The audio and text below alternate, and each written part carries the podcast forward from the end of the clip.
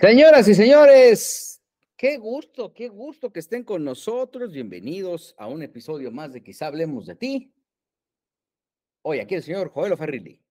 Hola a todos, ¿cómo están? Pues espero que haya sido una gran semana y nosotros con nuestra cita puntual, ¿verdad? Eh, a pesar de los tiempos de todos, porque ágil, ¿cómo se complica grabar, de veras? Ha sido bien complicado, pero afortunadamente ahí estamos, este, cabales a nuestra cita y puntuales. Bienvenidos, bien. Eh, y bueno, también está el señor, aunque usted no lo crea, sobreviviente del aniversario de hoy y varias batallas más con Maxine Goodside. El señor Ernesto Wittra.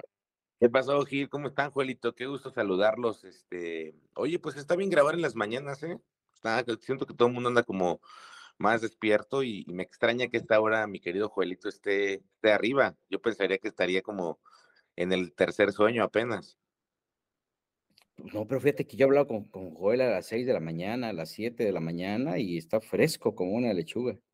Nada más dice, pues, no Ayer fue viernesito, debe, se haber ido de antro, de after, un tequilita. No, esos tiempos ya, ya pasaron. Curiosamente anoche me dormí relativamente temprano, a las 12, 12 y media creo.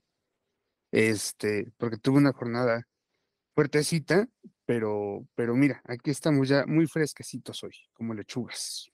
Estuve ayer justamente en la noche, viernes en la noche, fui a ver una obra que se llama ¿Por qué será que las queremos tanto? de Daniel Datola, eh, cuyo reparto a mí me, desde que la vi que salió, dije, tengo que verla. Alejandro Suárez, Luis de Alba, Benito Castro, César Bono y eventualmente Carlos Bonavides, que es un alternante, por si alguien está fuera de México, ¿no? Ofrecen dos funciones en el teatro, ofrecían dos funciones en el Teatro Versalles. Eh, el teatro tiene una capacidad para, para 150 personas. Entonces, este, incluso llegaban a, tener ofertas de boletos de 600 pesos, eh, pero estaba a reventar, a reventar. Y ya va a comenzar, van a empezar a hacer una gira por el interior del país y por Estados Unidos. Eh, los chistes, pues son los chistes que, que regularmente escuchamos, en, todo se desarrolla en un bar, y los chistes y la plática que escuchamos, pues este, son los chistes que escuchas en mesas de hombres, ¿no? Hablando sobre sus mujeres, para bien, para mal, y con una buena moraleja, eh, de estos eh, lenguajes que hoy no son políticamente correctos, pero que pues de alguna manera siguen arraigados en esta en este ADN machista que tenemos, ¿no? Eh, y la verdad es que a mí me encantó ver a estos actorazos en escena, es muy, muy eh, particular la transformación porque tuve el gusto de, verlos una, antes de que empezara la segunda, la segunda función. Y obviamente, pues ya cansadones, ¿no? Muy relajados, pero ahora que entran en, escena crecen tremendamente. La voz de César Bono, por ejemplo, que puede estar incluso eh, quebrada, ¿no? Este, regresa esa voz con la que estamos acostumbrados a escucharlo después de varios problemas de salud, Benito Castro está increíble, todos están maravillosos, relatan cómo es su vida sentimental con las mujeres y bueno, pues ahí ya después se va deshebrando una, un, conflicto que hay eh, eh, con un común denominador entre todos ellos. Entonces, creo que vale muchísimo la pena. Eh, es un foro que está perfectamente bien acondicionado, está en la parte superior del Teatro Versalles eh, teatro eh, pues eh, controversial ahora, porque ya Ernesto Buitrón nos contará la historia de esto, pero que es propiedad de doña Silvia Pinal, pero este, vale mucho la pena estos agasajos, Joel, poder reencontrarte con estas grandes estrellas, ¿no? Es que ya son clásicos de la comedia, ¿no? Em, son rostros, instituciones más bien, creo que esa es la palabra, instituciones de la, de la comedia, todos además, Gil, rondando los 80, a, excepción de César Bono, que tiene 70 y algo, pero pues maestrazos, maestrazos. Em, el teatro lleno, ¿verdad? El teatro, no, o sea, no había, no había lugares. De hecho, este, pues, no, la gente desde, desde, puedo decir, la función era 9, eh, la, llegada era 8.40, más o menos la hora que te llegaban, te sugerían llegar, que eran, que la función comenzaba a 9.10, pero este, pues la gente estaba formada desde las 8.20 afuera del teatro. Eh, es un fenómeno. y, el recibimiento que le dan a todos los actores, a, Luis de Alba, cómo lo quieren, ¿eh? Cómo lo quieren, porque la gente ahí, este, y al final, pues el aplauso de pie por todo lo que representa, por el texto, por la obra y por el esfuerzo físico que también hacen el resto. Sí, claro, pues totalmente. el resto ya se quedó dormido. Es que no están para saberlo, pero el podcast lo estamos haciendo mañana de sábado para que suba fresquecito. Entonces, pues valió mucho la pena la ida al teatro, mi querido Joel, en una semana que estuvo plagada de cosas, el aniversario del programa hoy. ¿Qué opinas? ¿Cómo lo viste? Mira, te voy a decir la verdad, yo no lo vi de pe a pa, lo estuve viendo así como por, por pequeños eh, pedacitos, ¿no? Eh, me gustó lo que vi, me encantó y le reconozco tremendamente a Andrea Legarreta que hubiera estado ahí, a pesar de eh, la pérdida que vivió el domingo con la muerte de su mamá. Y ahí estuvo como, pues como el pilar, ¿no? Me parece que al final ella es eh, eh, la columna del programa hoy, ¿sí? la, la, fundadora. Entonces creo que el hecho de que ella haya estado ahí, bueno, tanto a ella misma como al programa, pues nos puso en una perspectiva, ¿no? De, de cómo se trabaja en la televisión, de que a pesar de las adversidades, pues hay que sacar el trabajo adelante por el respeto al público, ¿no? Eh, eh, lo que siempre hablamos en este podcast, el respeto a la audiencia. Sí, te das cuenta de la importancia y la relevancia que tiene Andrea Legarreta en, en, en hoy como personaje, pero también el esfuerzo, Ernesto, tú lo viviste también, que hizo tan grande, creo que vale la pena resaltarse, ¿no? Sí, estuvo enorme. Fíjate que llevaron muchos meses de planeación ese programa y yo em, he estado en muchas áreas. Creo que no me había tocado ver la planeación de, un evento tan grande. He ido como a teletones, cosas así, pero sí vi que había muchas cosas detrás y hasta el día que terminó el programa entendí por qué. ¿Por qué?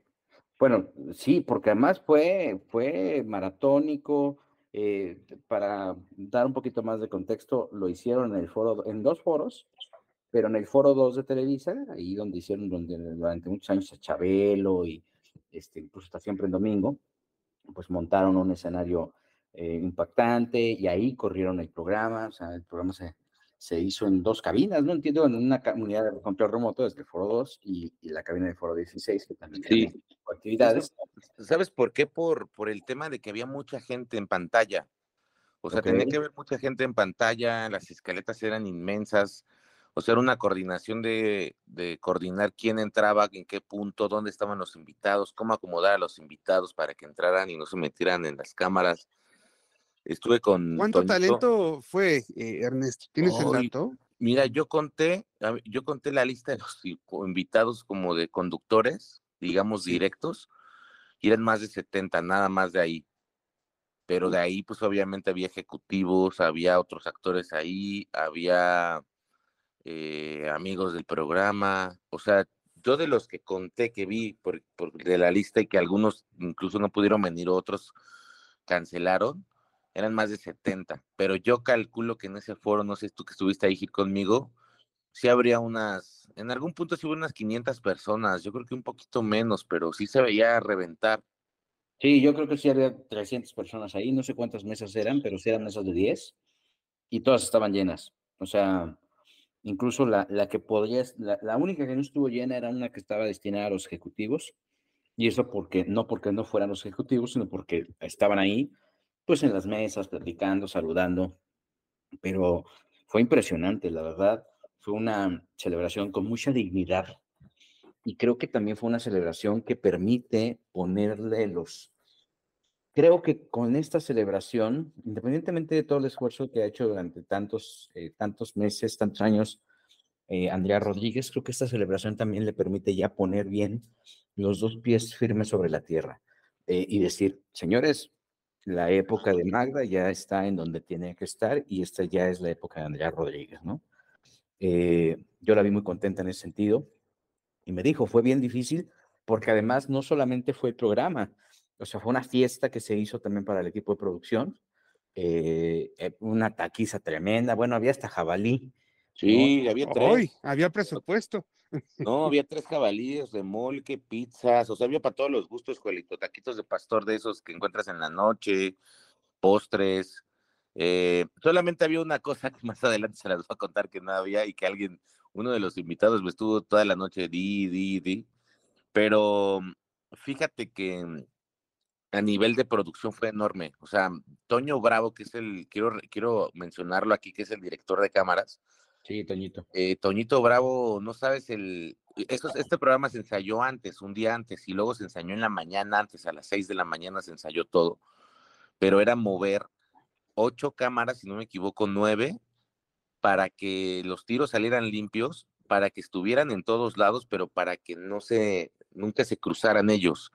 Y creo que esa es una labor titánica porque al final tienes nueve, nueve equipos, tienes que estar moviendo nueve monitores, nueve cámaras y, y switchar al aire lo que te está pidiendo la productora, ¿no? La productora que va a correr en el programa te dice, quiero esto, quiero un close, aviéntame un full, quiero ver a todos los invitados y mover a toda esa gente sin que salgan, me parece que yo, yo hice un postmortem de, creo que el único error que vi fue unos micrófonos que no se abrieron a tiempo en cuanto a producción.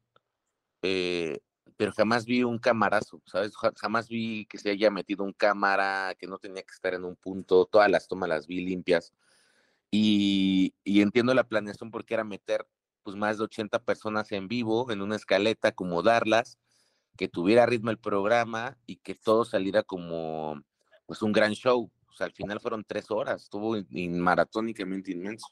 Y, y, todo con un muy buen mantenimiento, o sea, sí, yo también vi adentro eh, en el foro, eh, mientras tú estabas esperando, pues sí te movían y, te cuidaban de que no te levantaras. Es muy difícil hacer un evento de este tipo porque es prácticamente grabar una boda, ¿no? Para más o menos dar una, una dimensión en el que pues la gente se saluda, ¿no?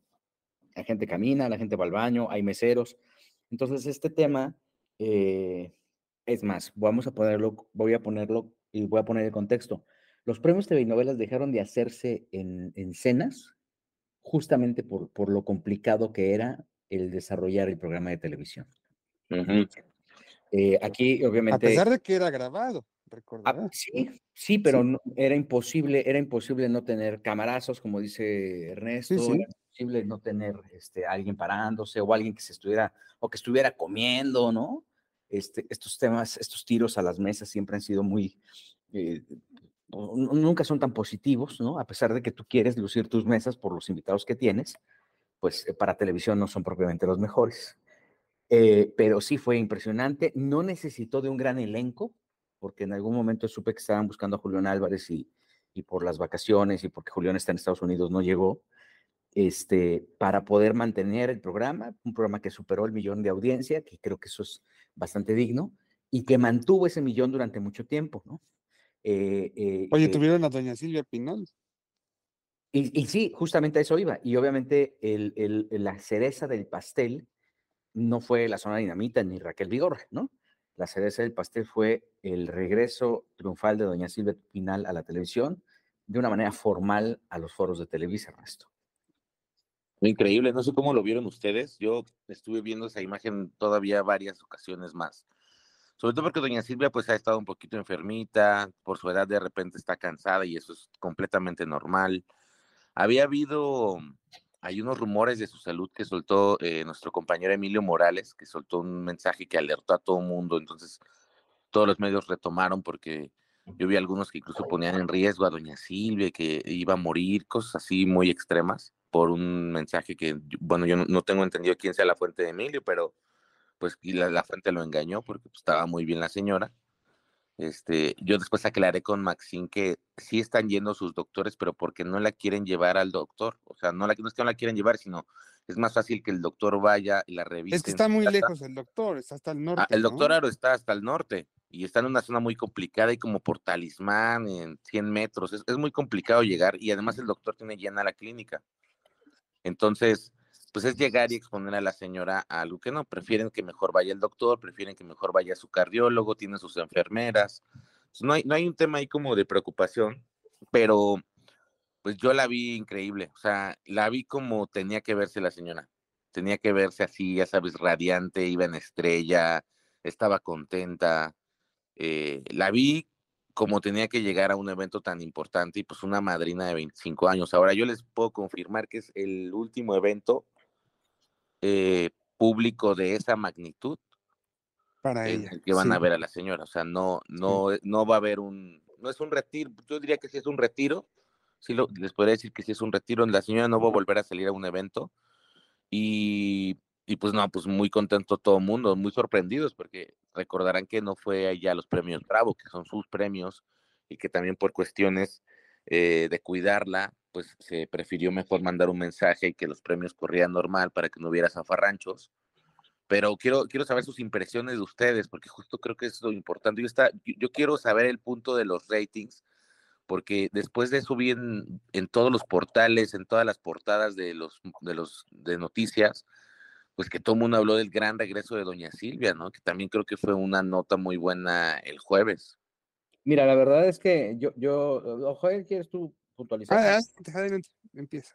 Mira, yo, yo creo muchas cosas. Yo, a mí me sorprendió mucho verla. Me encantó el recibimiento.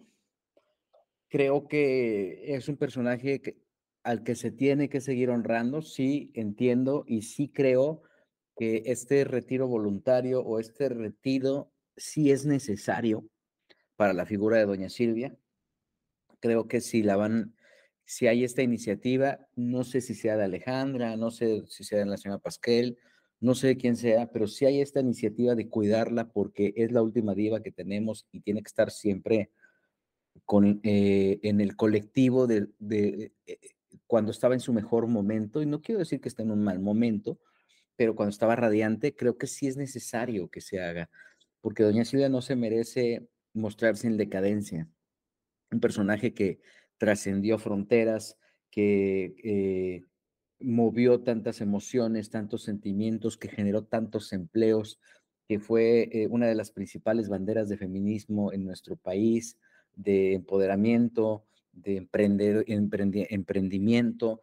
Eh, creo que no merece quedarse, ser vista con lástima o con tristeza. creo que si esta es la decisión, para mí creo que esta es la, la decisión más acertada eh, con respecto a, esta parte de su carrera, que no sabemos si sea el final, pero también saberse retirar con dignidad para no estarse exponiendo, creo que eso es bien valioso y qué bueno que están tomando esa decisión. Eh, en, el programa, pues obviamente entiendo que todos sabían de la condición de doña Silvia y a veces ponerla a hablar, forzarla a hablar, a que mande un mensaje o a decir algo, eh, pues era ciertamente arriesgado, ¿no? Yo veía a Efi, que es la persona que el fiel escudero de doña Silvia, eh, eh, fue quien empujó la silla de doña Silvia en, el, programa, durante el programa, en el escenario, este, yo la veía pues, prácticamente sufriendo porque estaba esperando a que la señora hablara y tenía encima la vista no solamente de las 500 personas que estábamos en el foro, sino de millones de telespectadores que estaban también pendientes de sus palabras. Y, y el mensaje, el mensaje llegó Sí. Y, eso estuvo, creo que increíble. Eh, eh, yo no sé si, bueno, en YouTube está la toma para la gente que nos escucha, pero cuando entra Doña Silvia, la cara de sorpresa de Toño de Valdés, todo el mundo empezó a sacar sus celulares, estaba Bárbara Torres en, los, creo que hay tres, cam, tres tomas de público. Hay una toma full donde se ve todo el, todo el público, pues, todos los invitados aplaudiendo, así, de esas tomas que ves como en premios, ¿sabes? Como cuando alguien se ganó el super premio, esa toma que ves en full de todo el escenario con una grúa. Pero la cara de sorpresa de todos, o sea, incluso de, del mismo Negro Araiza, de, de Andrea Legarreta, de, de, Galilea, o sea, todos los que estaban ahí no podían dar crédito a eso. Además, eh, este, yo, yo estaba en el público en ese momento y, y la forma de levantar, o sea, fue un recibimiento grato y espontáneo, o sea, ese aplauso de pie que le dieron fue prácticamente eh, lo único que te movió era el corazón y era el sentimiento. Y ahí estaba la gente, eh, los ejecutivos, y ahí estaban los artistas, la gente que hace la televisión, eh, una parte de la televisión en nuestro país, prácticamente rendidos ante doña Silvia. ¿Cómo le fue en audiencia? Un millón ciento sesenta y un mil. Después estos números que tenían, que eran, son ciertamente complicados, pero para poner un contexto mayor, hoy promedió un millón ciento sesenta y un mil en un universo de encendidos de 6.780.000 eh, empezando el programa. Después vino un ascendente importante Y bueno, llegó momentos en que tú podías ver el programa en 1.200.000, 1.278.000, 1.318.000, que eso fue por ahí de las 10.50 eh, más o menos, eh, a las 11 de la mañana, 1.276.000, y luego a las 11.11 11, eh, se alcanzó 1.400.000. Creo que fueron números muy positivos, muy optimistas. Eh, y tuvo el cierre, porque fue el cierre espectacular, en 1.578.000, cifra que no había alcanzado el programa por sí solo, o sea, sí, sí con un partido de fútbol, sí con algún evento eh, previo, pero, eh, y, bueno, obviamente con los especiales de baile, tenían estas, estos, estos alzas de audiencia, pero que este, le dieron una, un gran respiro a Cuéntamelo Ya, que después promedió, promedió 1.193.000. Y esto me ayudó a 100 mexicanos dijeron que tuvo ese día 1.511.000 y evidentemente pues fue el gran empujón para Teresa que estuvo en 2.259.000 la repetición y eso es prácticamente como se comportó la audiencia, o sea, la audiencia estaba viendo televisión, eh, que creo que eso es un paso importante, mm, eh, fue una audiencia sana para todos los canales. En Venga la Alegría, obviamente con las distancias que tienen un producto y otro, se promediaron en sus primeras dos horas 421 mil y después a las 11 eh, de la mañana se fue a 542 mil eh, para después darle paso a Ventaneando que promedió 502 mil. Y de una vez damos de filón las de, las de imagen televisión. Eh, sale el sol, eh, que tuvo ya un cambio de productor. No he podido ver el programa, no sé, Joder, si tú ya lo viste, pero, o Ernesto, pero promedió ese día, el día jueves, que el día que se celebró el 25 aniversario del programa hoy, 219 mil, que es una cifra. A ellos sí les pegó un poquito, ¿eh? Sí, les pegó muy fuerte. Sale el sol. Sale el sol. Te estoy hablando de que hay, hay espacios, por ejemplo, a las 11 de la mañana, en donde están en 138 mil. Ups y hay otro espacio a las 11.30 eh, donde están en 115 mil y en 106 mil. Hay eh, fragmentos del programa de las 11.37 a las 11.43 en donde están en 100 mil y hay otros más prácticamente al final del programa en donde están en 98 mil, que es un número eh, de foco rojo en la televisión por las características. O sea, Foro TV tenía más audiencia que Imagen TV, ¿no? Probablemente, porque a, veces a las 11, 12, Foro anda en los 300 mil. Foro TV a las 11.47 estaba en 211 mil. Y Imagen Televisión a las 11.45, 47 estaba en 111 mil. Luego, déjame ver, a las 11.50 eh, Imagen Televisión estaba en 98 mil y a las 11.50 mm. en Foro TV había una audiencia de 169 mil. Entonces, este, la verdad es que sí es eh, impresionante eh, eh, cómo se movió, cómo este, esta aparición de doña Silvia Pinal también le dio un, una riqueza de audiencia al programa. Y, mira, mis respetos, Ernesto, todos hicieron un trabajo brutal. Hoy sí, en esta ocasión, vi trabajar a toda la producción de hoy, ¿eh? Y mira lo que se logra, mira, mira lo que se logra. Ahora, eso te da también, nos pone una idea muy clara de la importancia del carryover, ¿no? Eh, porque ve, o sea, Teresa promediando 2.2, Teresa está promediando 1.8, 2 millones. Em, pero acá lo sube un 10%, probablemente, si, no es que un 15%. Y bueno, pues eh, qué bueno. Eh, quiero pensar que a las novelas les fue bien ese día, Sí, eh, eh, ahora te doy el tema de las novelas. Mm, por ejemplo, bueno, la parte, la, noche, ¿no? Que, que, Vencer la culpa, por ejemplo, tuvo 2.646.000. Que cómo le están batallando, ¿ah? Mucho, no, no sé por qué. Eh, la historia no me parece mala. La Rosa de Guadalupe tuvo también 2.780.000. Eh, Tierra de Esperanza, 2.859.000 y el noticiero en punto 1.932.000. Fueron buenos números para todo el día. Eh, obviamente vencer la culpa es como tiene ahorita todo este peso de ver cómo rayos eh, lo, despiertan al, a, la historia, ¿no? ¿Cuál es el bueno? Eh, del Canal 5 tuvo un millón eh, 287 mil. Y bueno, a ver, espérame porque ya se me movió esto, pero pues lo que podemos, insisto, creo que, que, fue algo sano, sobre todo para la matutina, ¿eh? que, que, que, tenía, necesitaba un movimiento así, ¿no?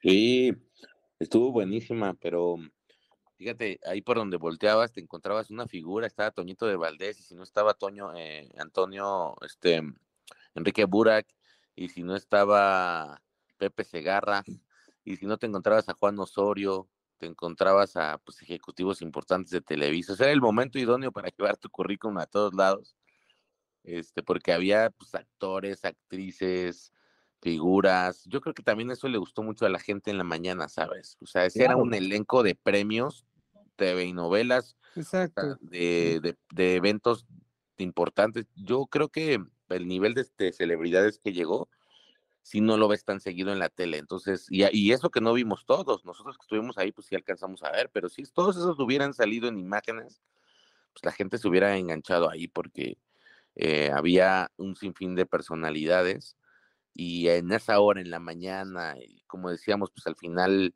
ver eh, la celebración del programa, pues sí jaló mucha audiencia a las señoras, que pues son el público importante y yo creo que fue muy bien hecho, muy, muy bien producido. Digo, a mí me tocó una parte importante, pero sí toda la producción trabajó semanas, si no es que meses, en, en crear esa logística, porque como bien lo decías, se, se produjo en dos, en dos foros.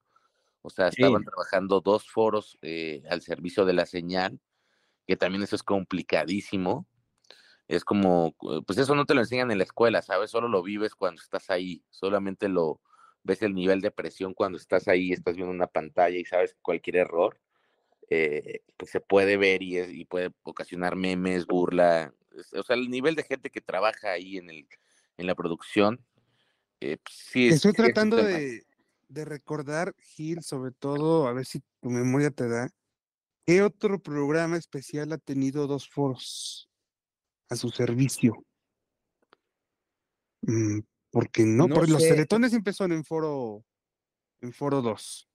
Sí, no, no, no es tanto el foro, es realmente la inversión que hay, porque eh, tú alquilas el foro que tú necesitas, tú alquilas un foro chiquito para tus para condiciones, el foro 2 pues, es un, un, poco más costoso, ¿no? La infraestructura, el montaje, no sé si ese montaje se vaya a quedar para otro programa, porque regularmente para economizar costos, lo que haces, aprovechas que esa escenografía está ¿no? O a lo mejor esa escenografía era de algo que estaba haciendo alguien más, ¿no?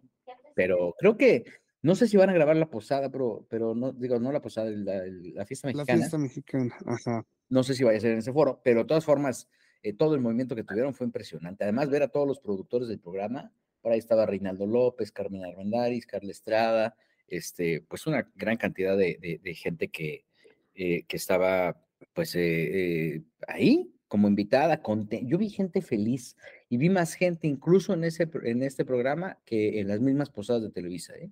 No, nada, sí. Gente, gente, personajes, pues, ¿no? Sí, tienes toda la razón. Ni siquiera en las posadas, eh, justo es lo que veíamos, ni siquiera en las posadas se, vislumbra tanta figura. Y eso que yo he estado, por ejemplo, en, la, en, los, en, los, en las grabaciones de las últimas siete, ni siquiera ahí. Creo que vi en elenco, bueno, no, no, no, no, no era, no, sé, no sé, digamos, no, no, no lo minimizo, pero vi un elenco parecido quizá en la presentación de esta historia me suena, que juntaron a todos los elencos de todos sus capítulos, pero no, no le llegaba. No le llega, estuvo muy bueno, la verdad. Yo después vi con doña Silvia, se fue a comer a un restaurante eh, con Pedro Fernández, fíjate qué, qué lujazo. Estuvo ahí Pedro cantándole algunas canciones estaban en un restaurante mm, por el sur. Y, bien, ¿eh?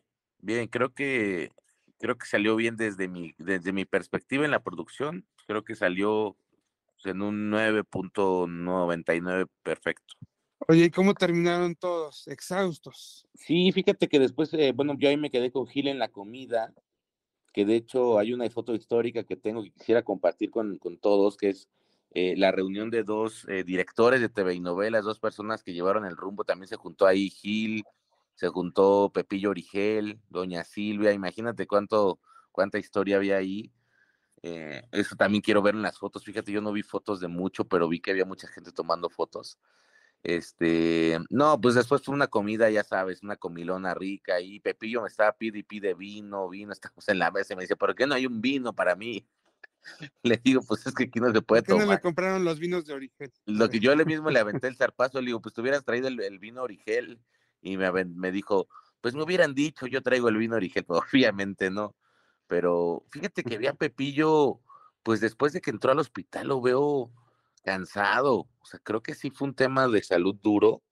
No sé cómo lo hayas visto tú, Gil, pero yo lo vi, lo vi, te lo digo porque ayer vi con permiso en la noche, que lo hicieron, me parece que por primera vez en viernes, porque traían todas las notas actuales del día. Que tengo algún, más adelante algunos comentarios. Regularmente lo en graban en jueves, ¿no? Sí, lo graban el jueves, pero ahorita lo hicieron en viernes y traían buenas notas, pero vi a Pepillo cansado. O sea, lo veo no desmejorado, pero sí ya cansado. ¿Sabes qué creo? Que además de este problema de salud, el hecho de que Pepillo haya bajado considerablemente su vida pública, eh, pues indudablemente le ha pegado. ¿no? Y además Sí. de, tiempo, o sea, de la cuestión lógica del tiempo, ¿no? Estamos Sí. hablando de un señor de 70 y algo. No, y es natural, o sea, es natural. Obviamente, si tú lo quieres ver con la energía que, que tenía cuando ventaneando, pues no. Y- no. Y, él también se ha relajado, ¿no? Como que ya no está tan preocupado en Ya no le interesa. cosa, en, no, él ya está viviendo su vida y él está como en otro boleto, más Van cambiando tus prioridades, ¿no? Exactamente. Ese, es, ese es el tema. Entonces creo que este, lo, lo- ahí lo ves, yo, yo lo vi bien, sí lo siento un poquito desmejorado, pero de, de un natural, yo creo que él nos ve igual. ¿no? ¿Alguno de- "Ay, qué alguno de ustedes- acabado, se ve buitrón. Platicó, platicó con Juan José respecto a su retiro.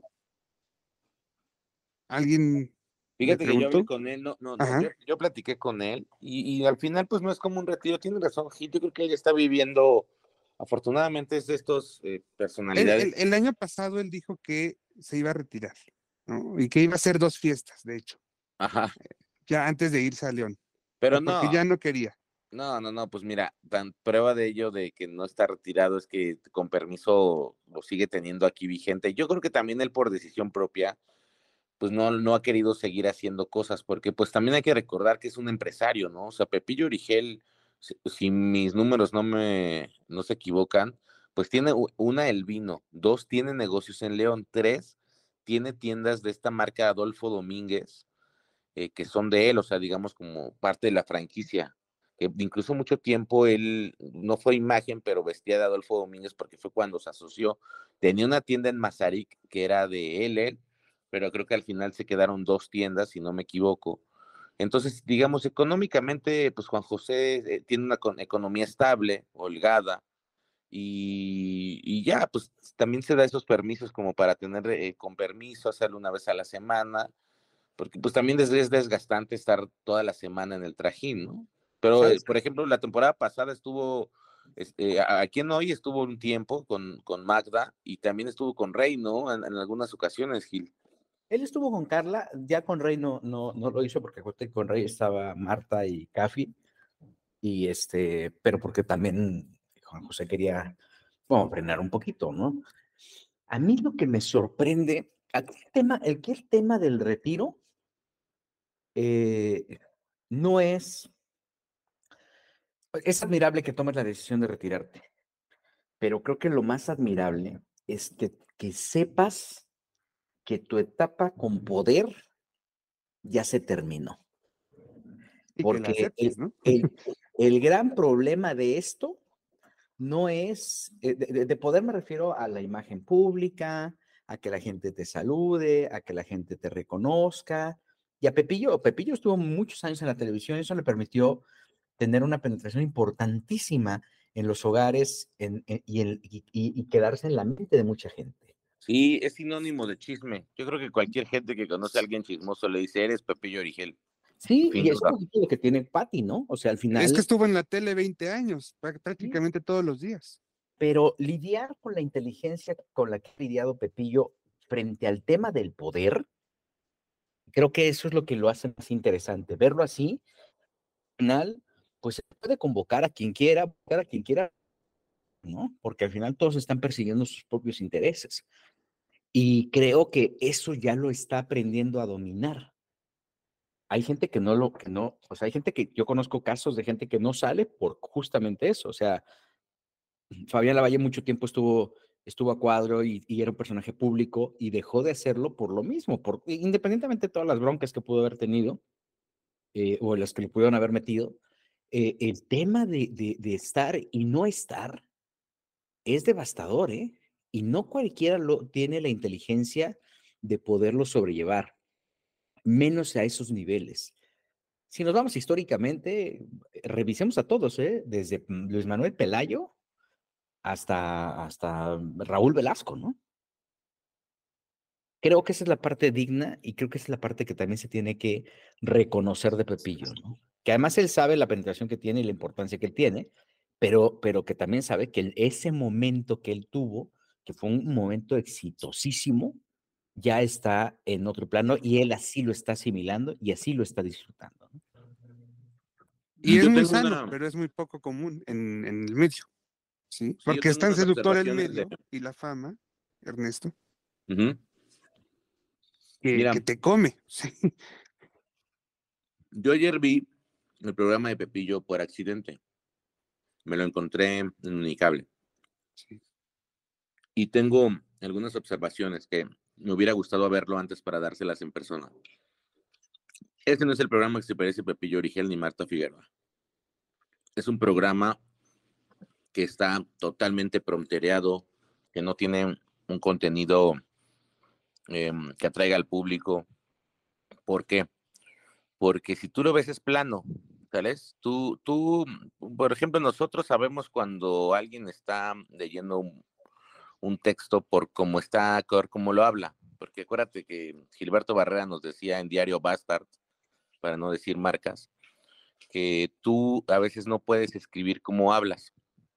Entonces, ayer Pepillo estaba dando varias notas. La de, dio, por ejemplo, la del nacimiento del hijo de Carlos Rivera, que pues, me queda claro que fue un comentario personal. Inmediatamente le cambian el tiro de cámara, que estaba horrible, que se veía a Martita Figueroa de lado y a Pepillo de frente se veía horrible, se ve que lo hacen muy mal.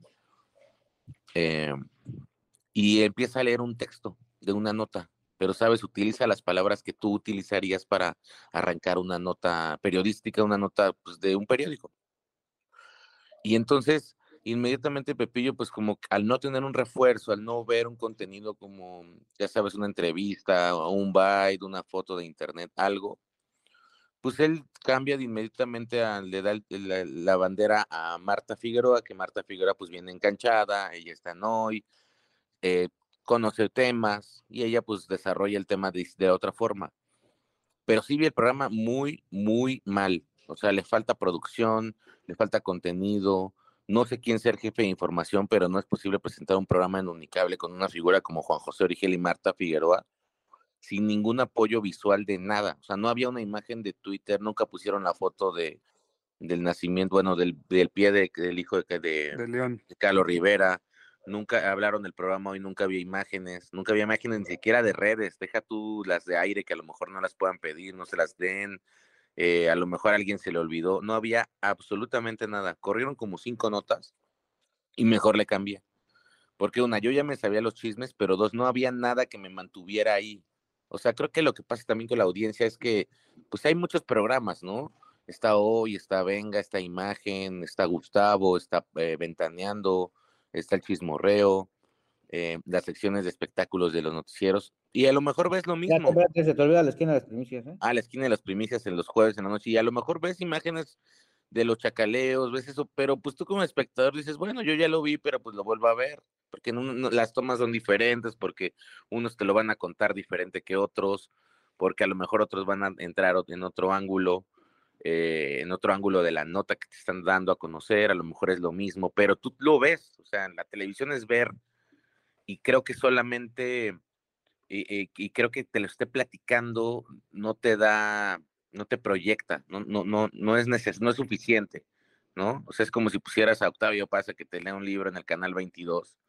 Pues sí, los fans de Octavio Paz se van a quedar, pero los que están de paso en la tele, como me pasó a mí, pues si no ven algo que te enganche, y yo me, yo me tardé, ¿eh? porque en teoría la regla que dice Pigmenio Barra que en las producciones debe haber, que tú cambias al canal y tienes que tener 45 segundos aproximadamente para engancharte algo, ya sea la historia, ya sea lo que estás viendo, ya sea lo que te están contando, pero si no sucede eso, pues absolutamente te vas. Y creo que es lo que me pasó. Me gustaría decírselo a Pepillo, pero se lo voy a decir a Marta, porque sí me parece que está les están armando un programa muy mediocre al nivel de figuras que son y a lo que estamos hablando. Pepillo, quieras o no, pues es una celebridad del espectáculo, Pepillo es un gran conductor, y aunque tenga una, creo que dura una hora a la semana, sí tendría que tener gran producción en cuanto a lo visual. Entiendo que por presupuesto no puede tener a mil personas, pero una persona sí puede ayudar en eso. Y pongo un ejemplo, Voy a, irme a un ejemplo de redes. Angélica Palacios, que tiene un canal de YouTube. Michelle Rubalcaba, que tiene un canal de YouTube. Eh, Jorge Carvajal, que tiene un canal de YouTube. Mínimo ponen la foto. Mínimo, si te están hablando del chisme de Luis Miguel, pues sacan una foto pedorrilla y pixeleada. Pero eso es a lo que me refiero. Tienen un apoyo visual que esté sustentando lo que están diciendo y que a lo mejor no tienen el presupuesto que tiene con permiso. Entonces, si alguien de los que nos escucha, de esas reporteras chuscas que son chismosas y que están ahí todo el tiempo pegadas y las buena onda, pues díganle que le echen ganitas, porque sí, Juan José no se merece que le estén produciendo un programa tan chafa. Sopas. bueno, yo estuve el, este, el, jueves, tuvimos en la esquina de las primicias a Bárbara Torres. Y este, y entonces teníamos tres invitados. Teníamos a Bárbara Torres. No sé si perdón, tú puntualizar algo, este, Joel. Bueno, sí, yo nada más quería cerrar el tema. Eh, yo creo que evidentemente acá eh, me parece que está sufriendo la producción por este cambio que hubo eh, de esta feta, ¿no? No, Juelito, pero mira, tú, Juelito, eres un gran reportero y aquí yo, aunque te tiro zarpazos, lo voy a reconocer. Tú, Juelito, y cualquier gente que se dedique al medio del espectáculo, tú, tú haces televisión con Flor Rubio, Flor María Natividad Rubio Loya, en Grupo de Martínez Amador. Exactamente. Y ustedes, que son un equipo muy pequeño, serán en producción cinco personas, si no me equivoco, quizá menos, y ustedes conductores. Producción eh, dos personas. Échale. Ustedes tienen un gran programa armado si tú lo ves en Fórmula, que pasa los fines de semana, Fórmula espectacular. Gracias. Tienen un programa armado, tienen un programa que tiene eso. O sea, no le echemos la culpa al cambio de producción, pues sí, ya te cambiaron la producción, pero la producción cambió hace meses, Juelito. No la cambiaron. Las, primicias lo hacemos también tres personas, ¿eh? Ah, ah sí, ahí sí hay presupuesto, Gil, ya me corrieron los sueldos de los conductores. Joel Farril es parte importante de las primicias y él conoce cómo se arma ese programa. A ver, Juelito, pues ya devélalo aquí, estamos en confianza.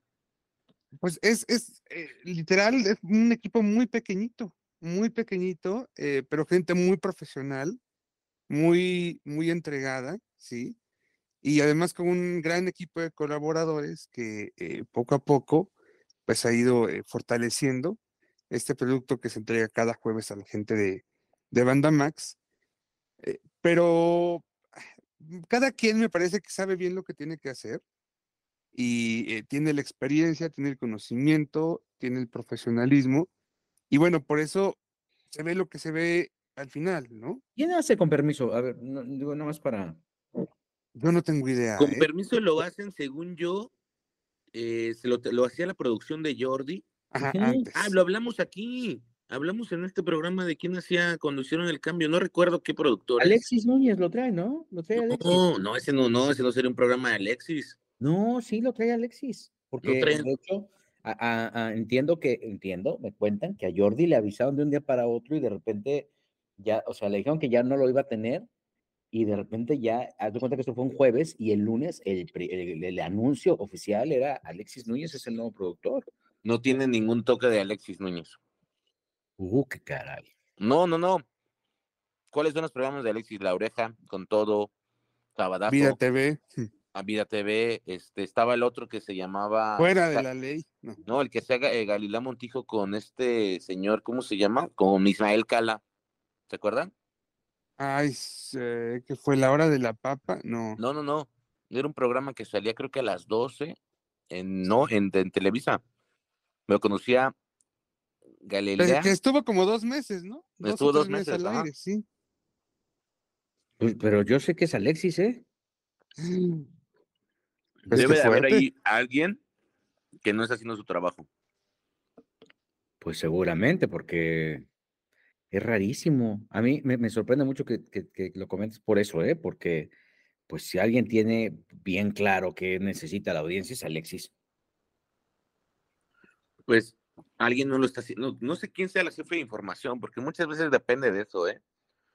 Sí, o sea, sí es la exigencia. Yo me acuerdo que los primeros, y digo, y perdón por tomar otra vez el tema de la esquina de las primicias, que ahorita les cuento qué, nos pasó el viernes, el jueves. Este, yo recuerdo perfectamente bien que los postmortem, eh, el querido Ernesto Buitrón me ayudaba mucho con los, post, los postmortem. Más bien, él, veía el programa y en el postmortem me decía, te falta esto, te falta esto, siento que esto pudo haber sido mejor, siento que tal toma y no sé qué. Y son ajustes que vas haciendo, pero si ya llevas varios meses al aire cometiendo los mismos errores y, cada vez te encuentran más, ahí hay, ahí hay un problema, ¿no? Entonces, pues sí, sí, sí, tienes razón. Eh, yo creo que al final hay que, esos comentarios, lejos de que se tomen negativos, si es como espectador, tú lo ves y esperas ver algo. Yo ayer vi a, a Pepillo leer prompter, prompter, prompter, prompter, nunca vi al Pepillo que se reía, nunca vi al Pepillo que decía, mi amiga, es mi amiga, nada, le prepararon un programa que no está a su nivel. y, y, y, a Pepillo no lo puedes promptear. Fíjate que cuando hicimos, íbamos a ser intrusos, un poquito de, la fórmula de intrusos era, este, bueno, para poner un poquito en contexto, eh, Luis Lucillo y este servidor, Ernesto Huitrón, íbamos a trabajar en una versión de, íbamos a trabajar, íbamos a hacer el programa Intrusos. Después, por las circunstancias del destino, ¿no? De estas que no se cuestionan, que nada más uno termina entendiendo, eh, ese programa tal cual, después de tenerlo casi, eh, empezándolo a armar realmente, con gente ya casi, casi la contratación de la gente, y eso un día nos dicen, ¿sabes qué? No van ustedes, lo va a producir Carmen Armendáriz. Y Carmen hizo eh, como el regreso de la oreja, ¿no? De, perdón, de Ventaneando, ¿no? Y este, pero uno de los eh, conceptos iniciales de intrusos, de esa fórmula que, que creamos Luis Luisillo y yo, es más, el nombre de intrusos, este, se lo puso Luis Luisillo, basado en un programa argentino. argentino.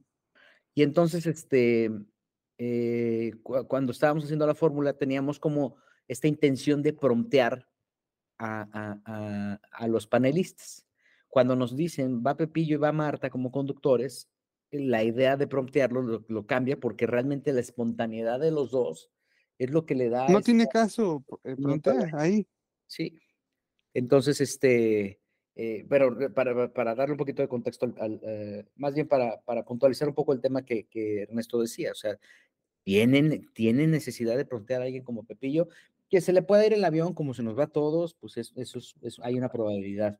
Pero el equilibrio se lo da Marta, ¿no? O sea, para eso está un productor que te va a estar diciendo, ahora vamos con esto, ahora vamos con lo otro, este, si se te olvidó tal tema, regrésate a esto, o sea, eh, todo eso te lo van diciendo y te lo van apuntando. Entonces, sí, qué, qué pena. Yo no he visto el programa, prometo buscarlo para, para verlo, este, porque sí me, me alarma mucho por los dos personajes que lo conducen, ¿eh? No, velo. Ahí te va. Yo estuve en el programa de Aurora Valle, Confesiones, nueva temporada. Confesiones es un programa de dos personas.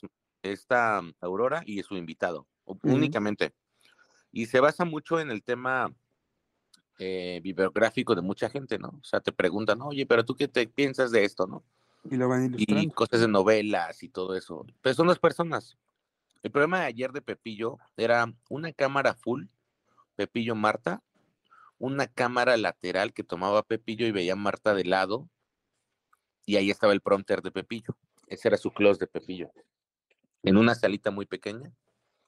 Pero yo estuve en, en el set de Aurora Valle, que es una sala muy pequeña, que está aforada. O sea que literal, ¿qué me dirá?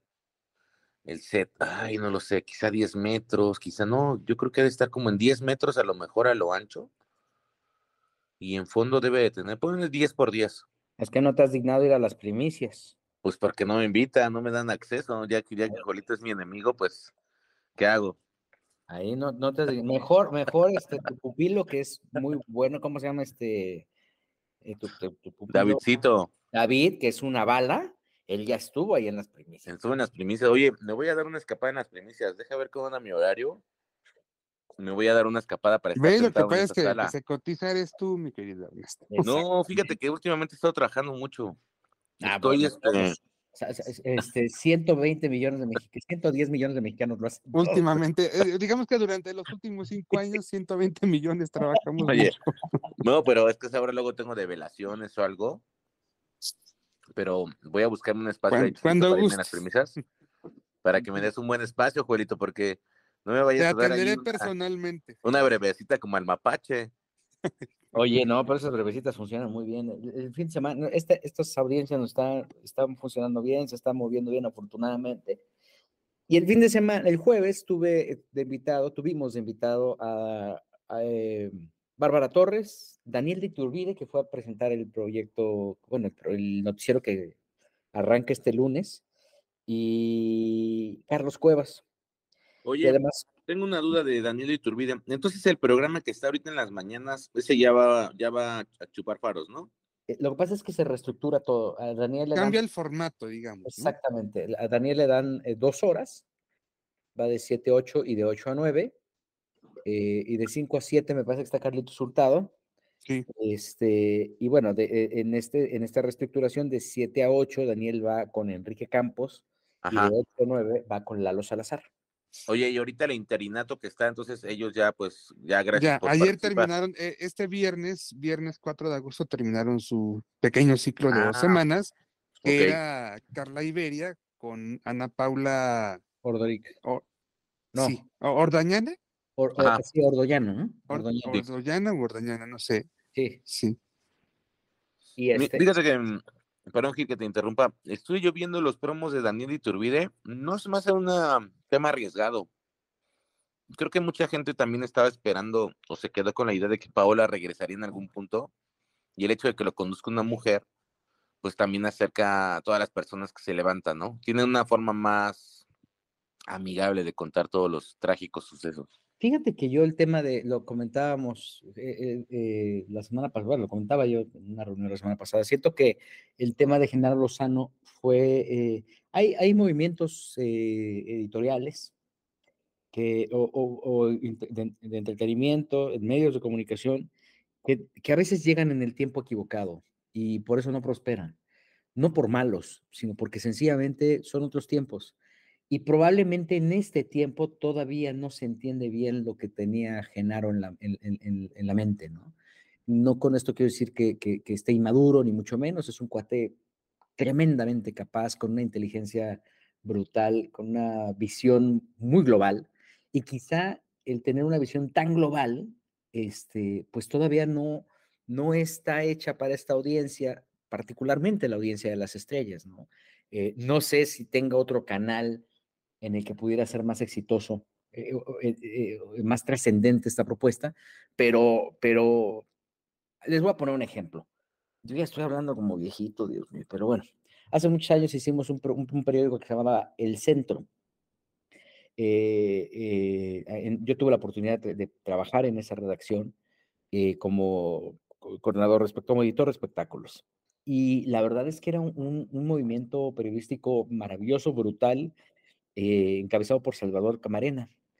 Eh, para mí uno de los periodistas más respetados que hay en este país, una de las voces más, eh, más objetivas.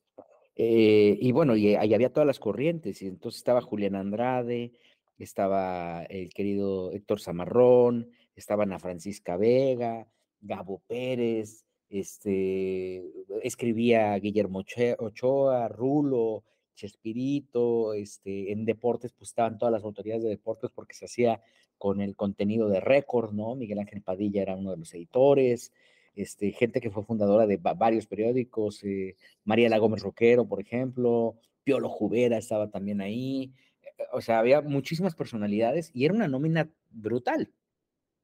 Eh, sin embargo, el proyecto no funcionó. A pesar de que tenían todas las expectativas puestas y la impresión, tenía premios de diseño, este, eh, estaba eh, premios de, fotografía, estuvo Ulises Castellanos, que fue el director, el editor de fotografía de, proceso muchos años, ¿no? Además, una de las personas más eh, cercanas a Julio Scherer. O sea, era el Dream Team, la, la redacción. Pero el proyecto. Lo más de lo más. Pero el proyecto no jaló. O sea, el proyecto, por más que tratamos de moverlo, no hubo poder humano. ¿Cuánto tiempo estuvo en circulación, Gil? Me parece que tres años. Y no, no pegó. Hubo muchos conflictos porque era un proyecto, eh, era lo que hoy es Latinos, para, para poner un poquito en referencia. Editorialmente, el proyecto del centro es lo que hoy es Latinos. Entonces, hay proyectos que te llegan en un muy buen momento, que llegan en el momento exacto y ¡boom! paso.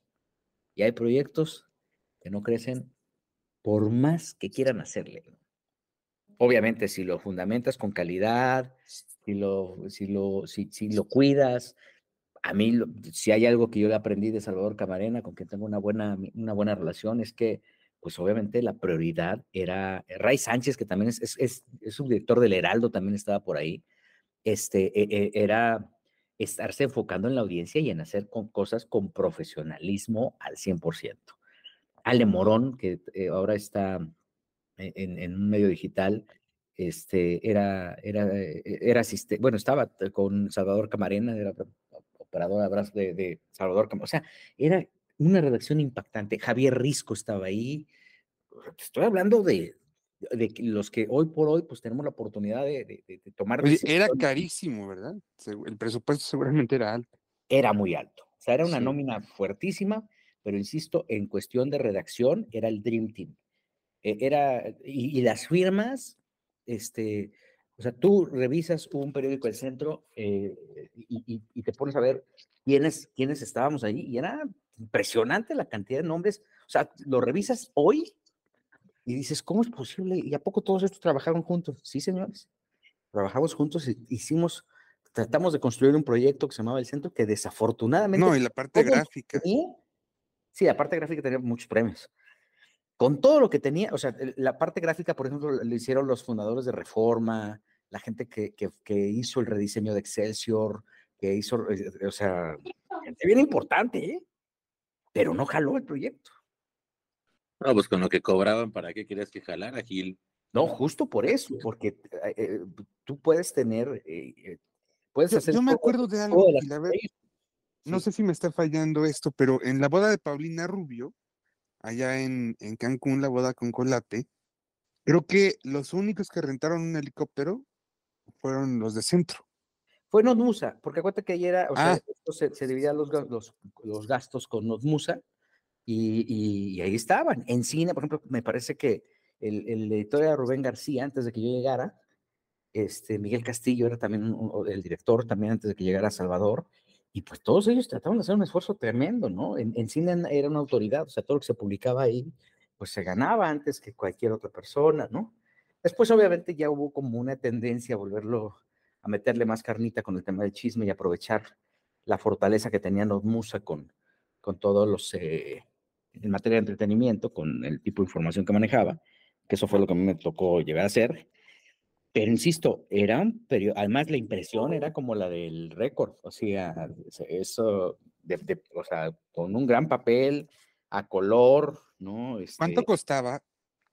El periódico no recuerdo, mira, este, no me acuerdo cuánto costaba. Evidentemente de los más baratos no era. No, pero estaba en un rango eh, como mediano. como bien. Los costos no eran, o sea, todavía era bien valorado el tema del periódico, ¿no? Por ahí debe tener algunos números. ¿Sabes quién estaba? Pepe Merino, que está ahora en el gabinete de, de Claudia Sheinbaum, que trae un montón de, pues, digo, siempre él defiende sus ideas, ¿no? Pepe Merino era editor de la página eh, de, de, información internacional. O sea, estaban mucha gente muy importante, eh, grandes, este, este, grandes reporteros. Sheila Amador, que hoy Sheila Amador es directora, es eh, directora de noticias, me parece, o tiene una posición estratégica en noticias de, de MBS, por ejemplo, era reportera. No, no, no, no, no, era una locura esa redacción, una locura. Pero bueno, eh, volvemos al, al, tema. Eh, la gente a veces no comprende un proyecto y dice, pues yo no le entro, no, no me gusta, no, lo, no te la compro, ¿no? Y creo que eso es lo que pasó con Genaro, ¿no?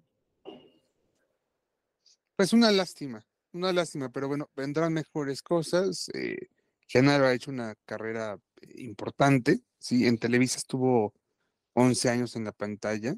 Costaba 9 pesos el centro. Ah, fíjate. Sí, estaba en un precio bastante decente. Sí, Creo. Sí. Cuesta un periódico hoy? Un periódico, bueno, el gráfico cuesta 6. Mm, ay, güey, ya lo subieron a 6, costó un peso. Un periódico popular, creo que Basta cuesta 8. No estoy seguro. Costaba 5, ¿no? No, Basta empezó costando 2 pesos. Sí, Basta empezó costando dos pesos y, la estrategia de Miguel Cantón es que era un peso para el boceador y un peso para la casa. Con razón pagaban lo que pagaban. Entonces, entonces, este. Ya supéralo, Ernesto, por Dios. Oye, a ver, entonces déjame, déjame regresar. Estaba yo contando de las primicias, te digo que. ¿Qué pasó con tres invitados? Tuvimos tres invitados. Entonces, eh, las primicias tienen un formato que son invitados, son entrevistas cortas, porque es un así lo marca el formato. Y entonces la primera persona en la que entrevistamos fue Bárbara Torres. Estuvo 10 minutos, Bárbara, oye, qué buena onda, muchas gracias por estar con nosotros, un abrazo, bla, bla, bla, bla. Y cuando le dijimos, bueno, pues muchas gracias, Bárbara, Bárbara dijo, no, yo no me bajo, yo, yo llegué, vine hasta Santa Fe, yo no me voy a, no, no, no me voy a ir ahorita. Me voy a quedar aquí. ¿Eh? Y, todos así de, ¿eh? Sí, y entonces, ¿cómo? Sí, ¿por qué me voy a, o quieren que me baje?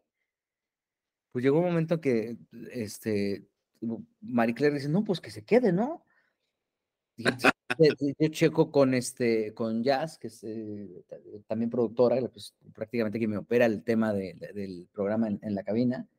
Dije, a ver, Jazz, ¿qué tenemos? No, pues esto, esto y esto, esto, pues vamos a dejar a Bárbara. Dejamos a Bárbara y luego entra Daniel de Iturbide, porque Daniel se tenía que ir antes. Ella dijo, yo llego a hacer la promoción del, programa, bueno, no ella, su gente, y me voy porque tengo unas cosas que hacer, no sé qué, ya saben, ¿no? Y entonces dijimos, bueno, pues está bien, el problema.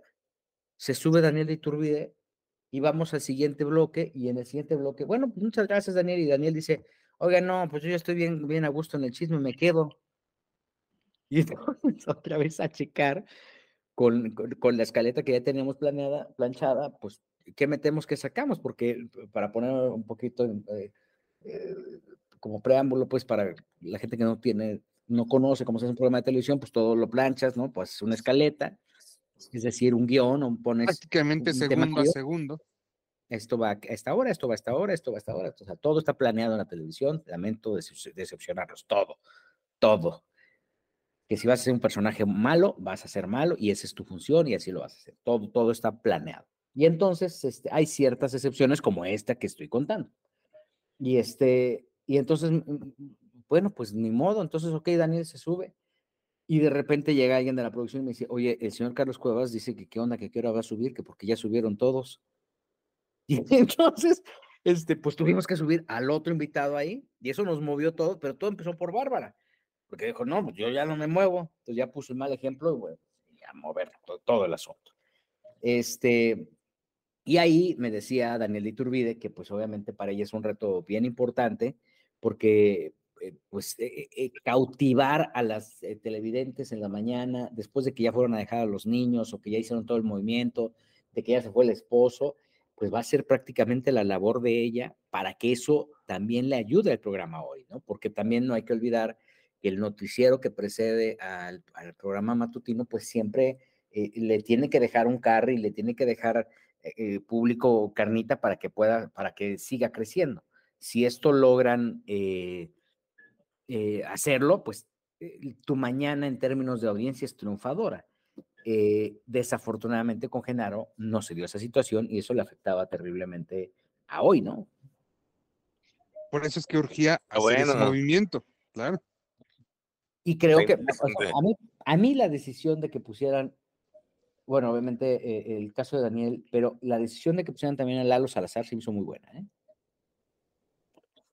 Lalito Salazar. Oye, pero es que he estado toda la vida Lalo Salazar. Y fíjate, yo cuando estudiaba, tenía una amiga en la prepa que eh, su familia es amiga de Lalo Salazar y yo siempre le hacía burla porque llegabas a su casa y tenía una foto con Lalo Salazar, pero así de esas enmarcadas como de 15 años. Se llama Laurita. Entonces Laurita estaba bien chiquita y Lalo Salazar, pues ya sabes, con su trajecito y todo. Pero la tenían enmarcada hasta con este, ya ves que le ponían como un acrílico, ¿no? Un acrílico y era de marco de madera así café, como engarigolado. Y le hacía burla porque decía, yo ya, pero ¿por qué? Porque pues, obviamente ella admiraba y su familia mucho a Lalo Salazar y era amigo de la familia, entonces tenían su foto con Lalo.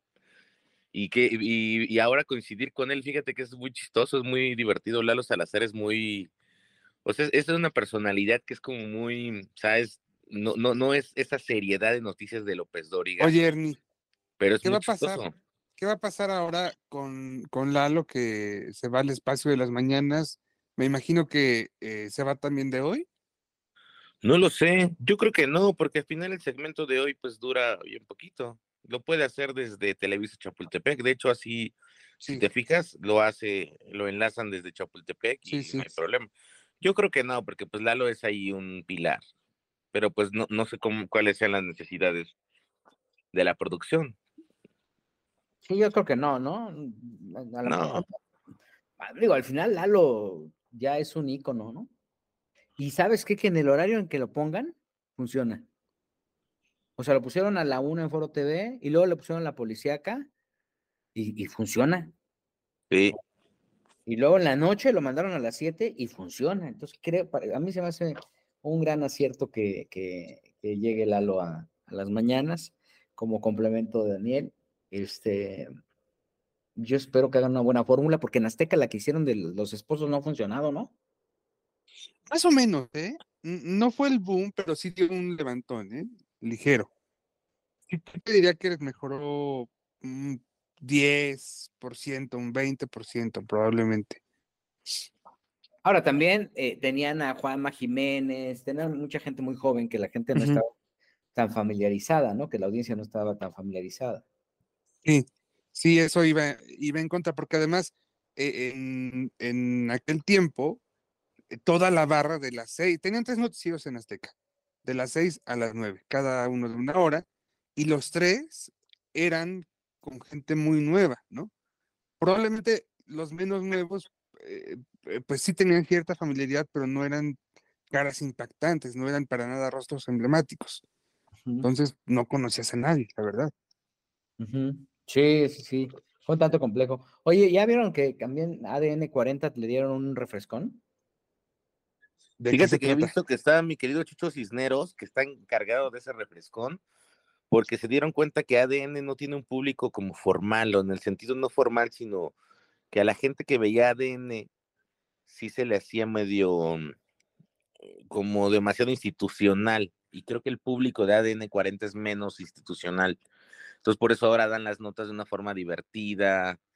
Chucho Cisneros, este, jefe de información de hechos espectáculos, ha estado metido en ese regreso, ¿eh? Sí, sí lo he visto, creo que les va bien.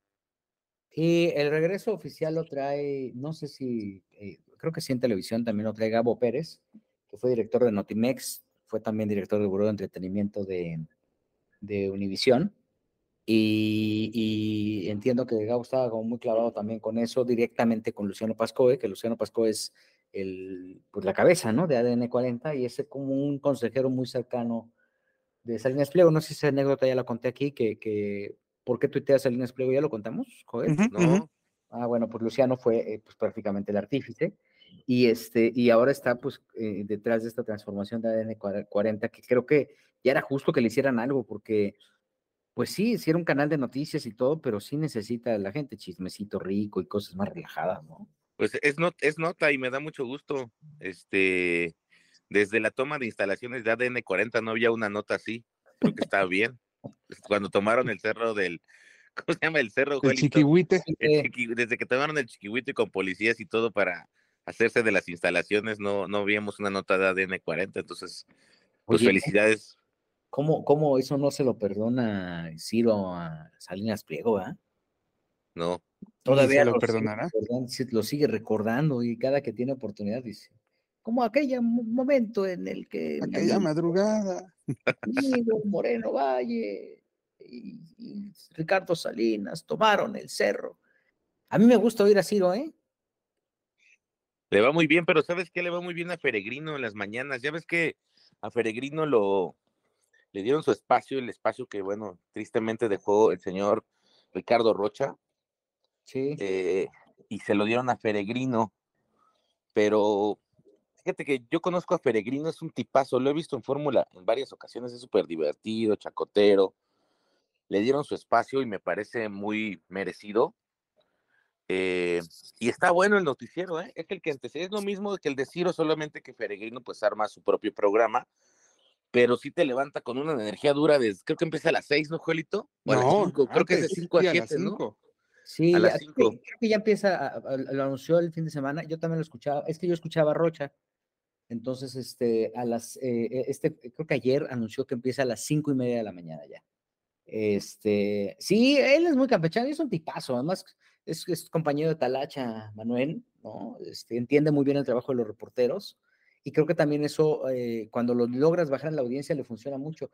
A mí lo que sí me brinca es que, pues, escucho a, Manuel y luego escucho a, Ciro con Manuel, que eso no, no, no, no, digo, me brinco un poquito porque luego pues, prefiero quedarme ya, con, ya que se quede Manuel, ¿no?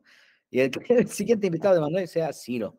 Pero este, ya después ya no los escucho porque estoy viendo Exa, pero, pero eh, eh, creo que es un cuate que tiene muy claro lo que buscan. Y yo, creo que... me tocó el tema de, de CNI, de Canal 40, y, este, y quien gestionaba, bueno, de hecho, desde que Ciro estaba en CNI, quien gestionaba toda la agenda de, de Ciro y eso, quien te echaba la mano con Ciro, que Ciro es un tipazo también, este, era Manuel.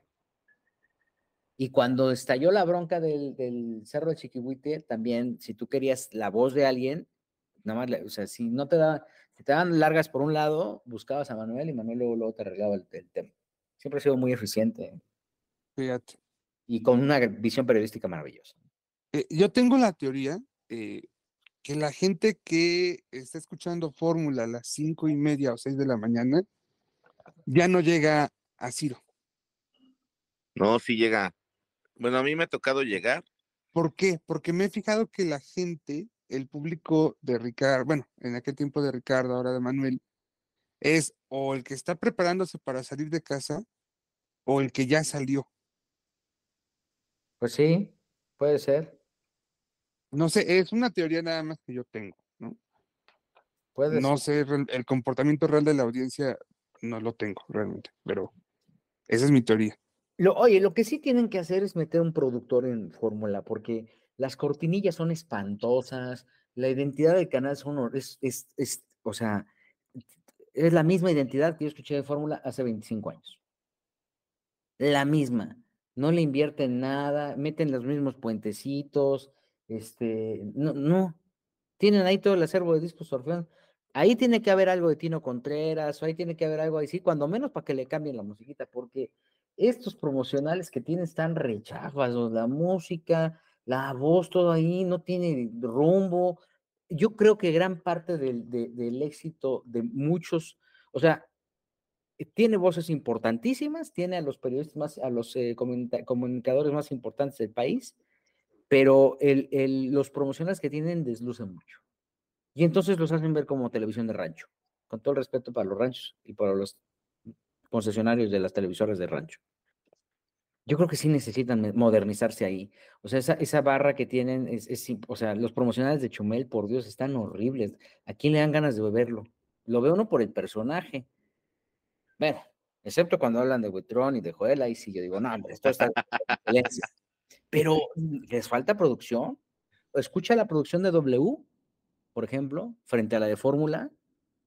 Y digo, este, quien se encarga de, llevar los destinos de producción de W, lo conozco, este, se, me, escapó el nombre, eh, pues es un, cuate que lo hacía, no sé si en radioactivo, o lo hacía en, en una frecuencias, este, que, que traían innovación auditiva, porque no solamente es cómo presentas el noticiero, la continuación, fulano tal, no es la musiquita, es el tipo de, de, efecto que le pones, es si hay un paneo entre las dos, o sea, cosas que pueden ser muy técnicas, pero que al final como radio escucha terminas agradeciendo. Pero lo que sea, lo que sea cada quien es que la promoción, la, la, la promoción de sus programas está bien chafa. Y yo sé que no van a decir nada porque ahí, ahí trabajan. No, fíjate que yo no sé, es que es muy institucional. Sí creo que es eso. Creo que, por ejemplo, la gente que hace lo de lo de W, pues es gente que tiene la escuela de W de radioactivo, ¿sabes? Que incluso hasta los de órbita, que eran como más chafillas, pero ahí jalaban. Sí creo que es el tema. Creo que al final le dan un tema más institucional, pero sí coincido en que podrían ser mejores. Sí podrían ser mejores. No, no, mejores no. O sea, son malos. Bueno, pueden ser buenos, pero no sé quién ve esa área. Fíjate, tú sabes, Juelito, tú que llevas muchos años ahí. Mm, pues, mm, ah, mira, es que hasta donde entiendo, eh, hasta el sindicato está metido en estas cuestiones. Ah, sí, es un tema también del sindicato. Va por ahí también un poco. Pues hay que. Seguramente, este, yo creo que va a cambiar pronto, Gil, porque, eh, eh, pues, el plan, la intención del Grupo Fórmula es captar nuevas audiencias, ¿sí? Eh, audiencias jóvenes. Y entonces, bueno, entiendo que, el plan va como muy enfocado hacia ese punto, ¿no? Pensando en, el futuro. No es mala onda, pero la voz institucional de Fórmula no puede estar anunciando Simi. La neta. O sea, creo que al final tú escuchas la voz, incluso HBO, eh, todos tienen ahí un, o sea, te das cuenta, identificas, que todos tienen un sello. ¿Cuál sello de fórmula? Sus comunicadores, sí, pero creo que sí necesita una identidad.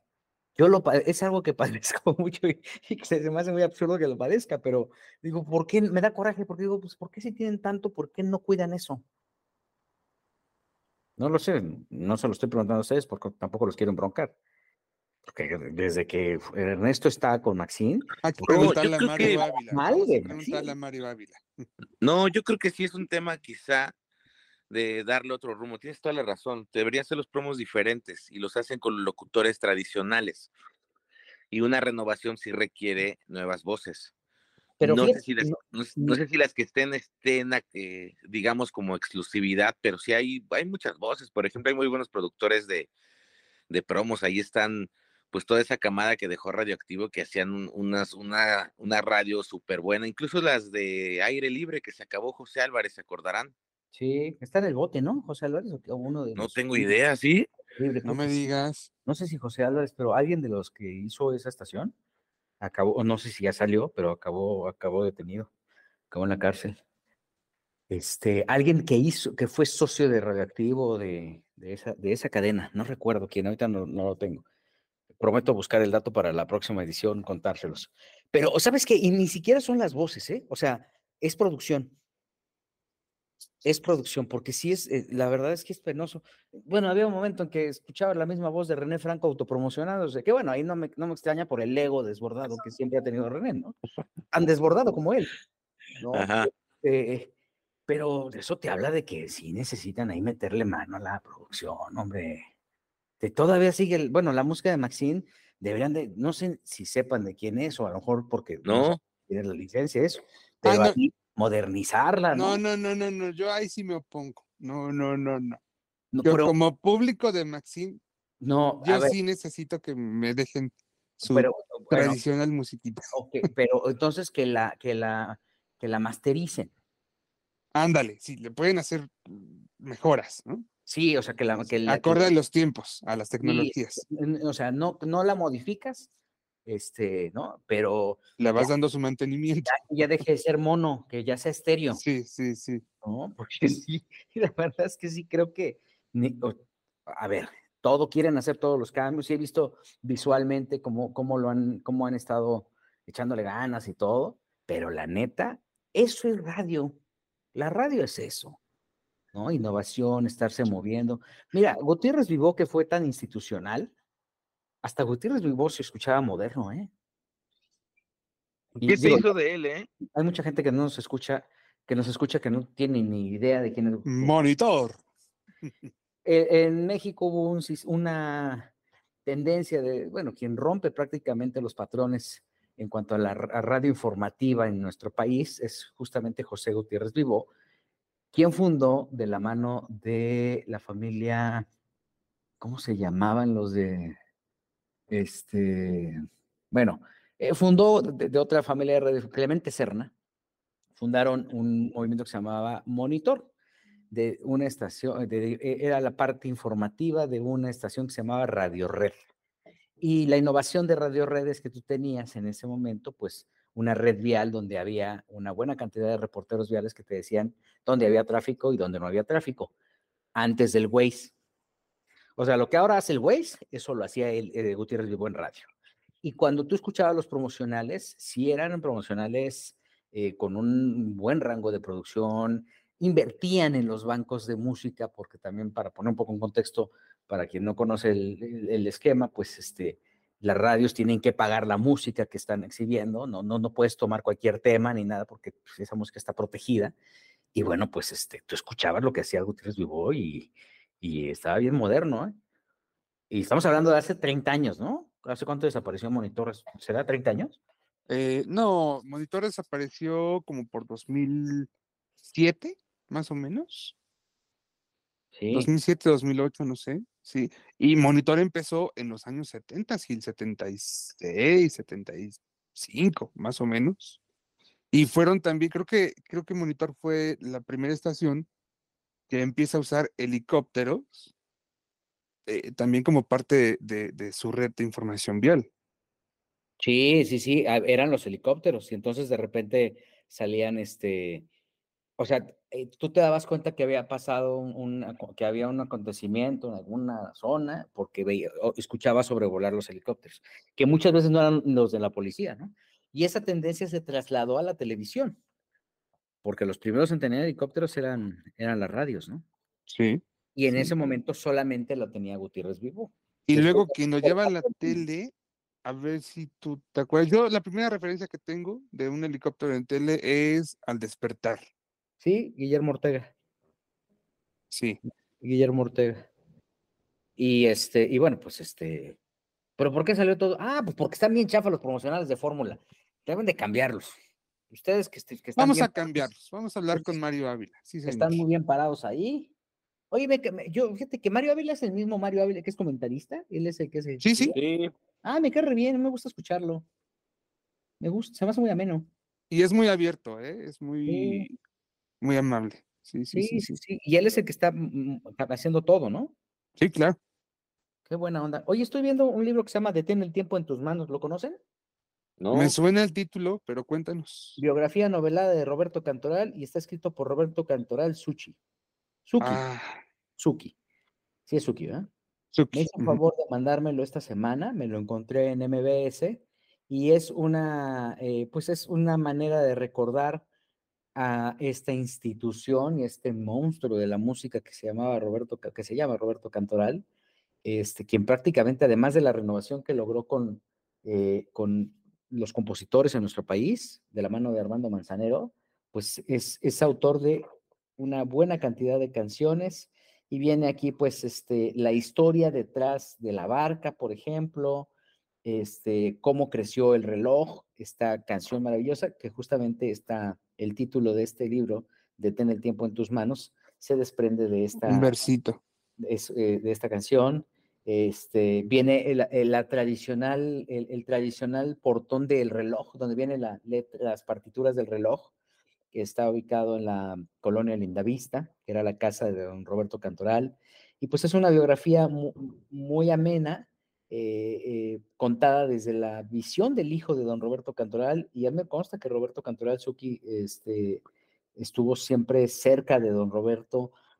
Hoy por hoy maneja los destinos de la de Autores y Compositores. Hay algunas fotos inéditas, eh, los reconocimientos para don Roberto y obviamente pues este, este repaso por sus canciones y, por sus relaciones también sociales eh, de don Roberto Cantoral, que creo que ha sido una de las pocas figuras que, que no se han honrado como se debe y qué bueno que ahora Roberto Hijo está eh, moviendo todo para que se, se, vaya recordando y se conozca la personalidad y los, las aportaciones de don Roberto, Joel.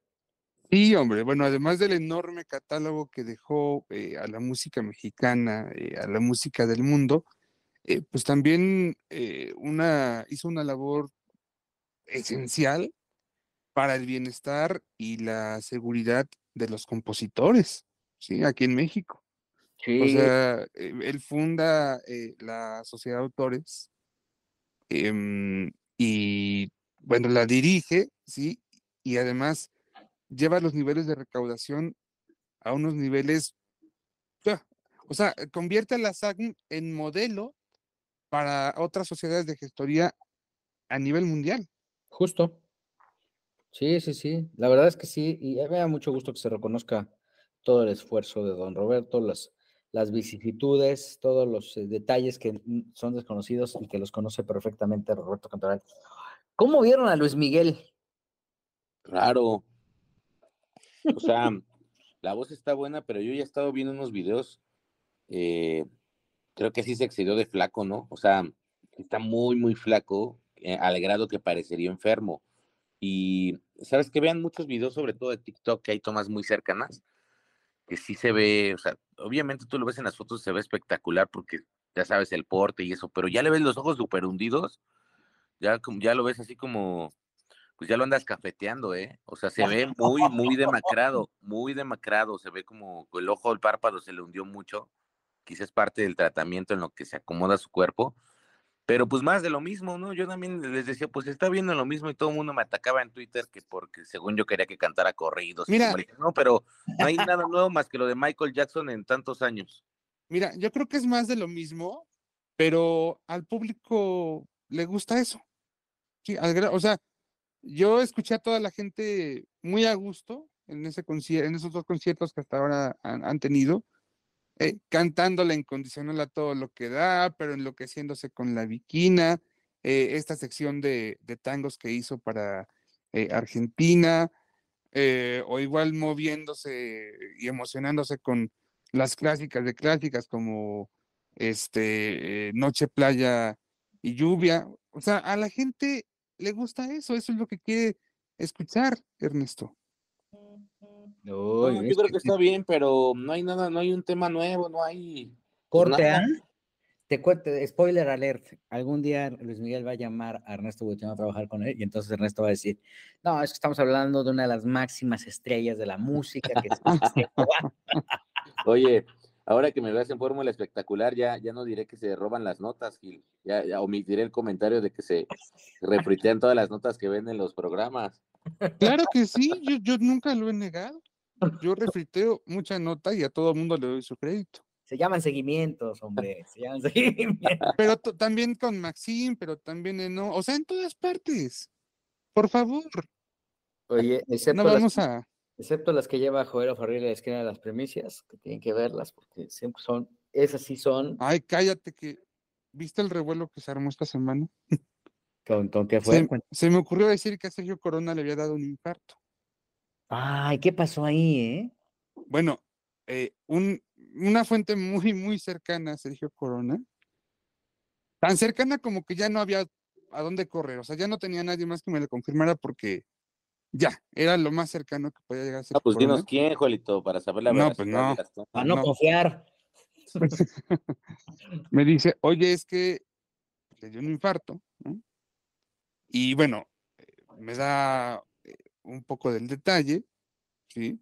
Que básicamente era que pues, eh, eso había sido hace eh, tres semanas eh, y que lo habían tenido que hospitalizar, evidentemente, que había estado ahí algunos días. Y eso, ¿no? Hasta ahí fue la nota. Luego entonces, pues sí, mucha gente la retoma, pero la retoma a su manera. Algunos medios señalan que, que seguía en el hospital, otros medios llegaban a decir que le había dado, ya le había dado un segundo infarto. O sea que fuiste tú, Joelito. Sí, claro. Ah, qué bueno que me lo dices ahorita para ponerte en la lista de los vetados. Claro que fue. ¿cómo, ¿Cómo es posible que hayas atentado contra la figura que es don Sergio Corona? Yo ya estaría en, los tribunales, Joelito, demandándote. Porque efectivamente me reiteran, le dio un infarto. Lo que sí también me dijeron, y así lo dije en el radio, es que don Sergio no quería que el tema trascendiera. O Sí. sea, Y, y luego ¿posibilidad Sergio Corona, confirmar que sí hubo un infarto. sí, claro, estoy, estoy, como tú dirías, en posibilidad de confirmar, de reconfirmar que sí hubo un infarto. Y tengo otros detalles eh, que no, no son del tema de la salud, pero sí de lo que de alguna forma, una pequeña situación o crisis que provoca eh, ese infarto, em, en términos de dinero. No los voy a mencionar, Ajá. pero vaya, o sea,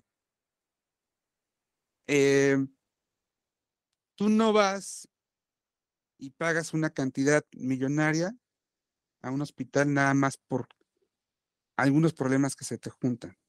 Bueno, te voy a decir una cosa. Yo fui a hacerme un check-up. Este, por, por, por, por parte de la empresa en la que trabajo. Y están bien caros. o sea, sí es un dineral de los hospitales, ¿eh? Cualquier cosita. uh, Sergio pagó arriba del millón de pesos ay, en la- por tres días en el hospital. Ahí nada más la dejo. ¿Cuánto ok, pagó Arriba del millón de pesos. Más de un millón de pesos. Sí. por, por entrar a un Ah, porque además de todo tuvo que enfrentarse a que no había hospitales, eh, ya no, ya la ANDA ya no, ya no te está dando el servicio. ¿Cómo? hospitalización, ya no. Oye, pero la Andy sí, ¿no? No sé si la Andy. Porque yo le pregunté a su G. Abrego ahora que dijeron que Roberto D'Amico también estaba pasando por una condición complicada. Ajá. Ya es que Susana Alexander puso un tweet Sí, están pidiendo ya donaciones. sí. entiendo que ya la Andy ya intervino, pero de hecho, D'Amico estuvo en la Andy hace poco cobrando su- sus regalías. Ah, pues hubiera sido muy bueno que Sergio lo supiera. Oye. No lo sé, digo, te- te lo estamos diciendo, digo, Qué fuerte no eso, Juelito. Qué fuerte, qué fuerte que no tengan protección los actores y que nos damos cuenta de, de, pues el lamentable caso que vive el sindicato, porque el otro día yo estaba escuchando a René Franco que ha sido muy satanizado por Gil Barrera. Eh, ¿Yo por qué? Si el enemigo de René, René, pero te el quiere, ¿eh? el loco quiere. que man- ¿eh? Te quiere, El, te el quiere lo- a su manera, pero te quiere. el loco que mantiene a René Franco es René Franco, no yo. Este, fíjate que tenía algo muy, muy, muy cierto. O sea, al final los, los actores, sobre todo en Estados Unidos, están protegidos, o sea, mm, en un- de una sobremanera, ¿sabes? Así de, oye, me duele la cabeza, no quiero dar función. Y si el productor te obliga, le pueden cerrar la obra hasta el productor.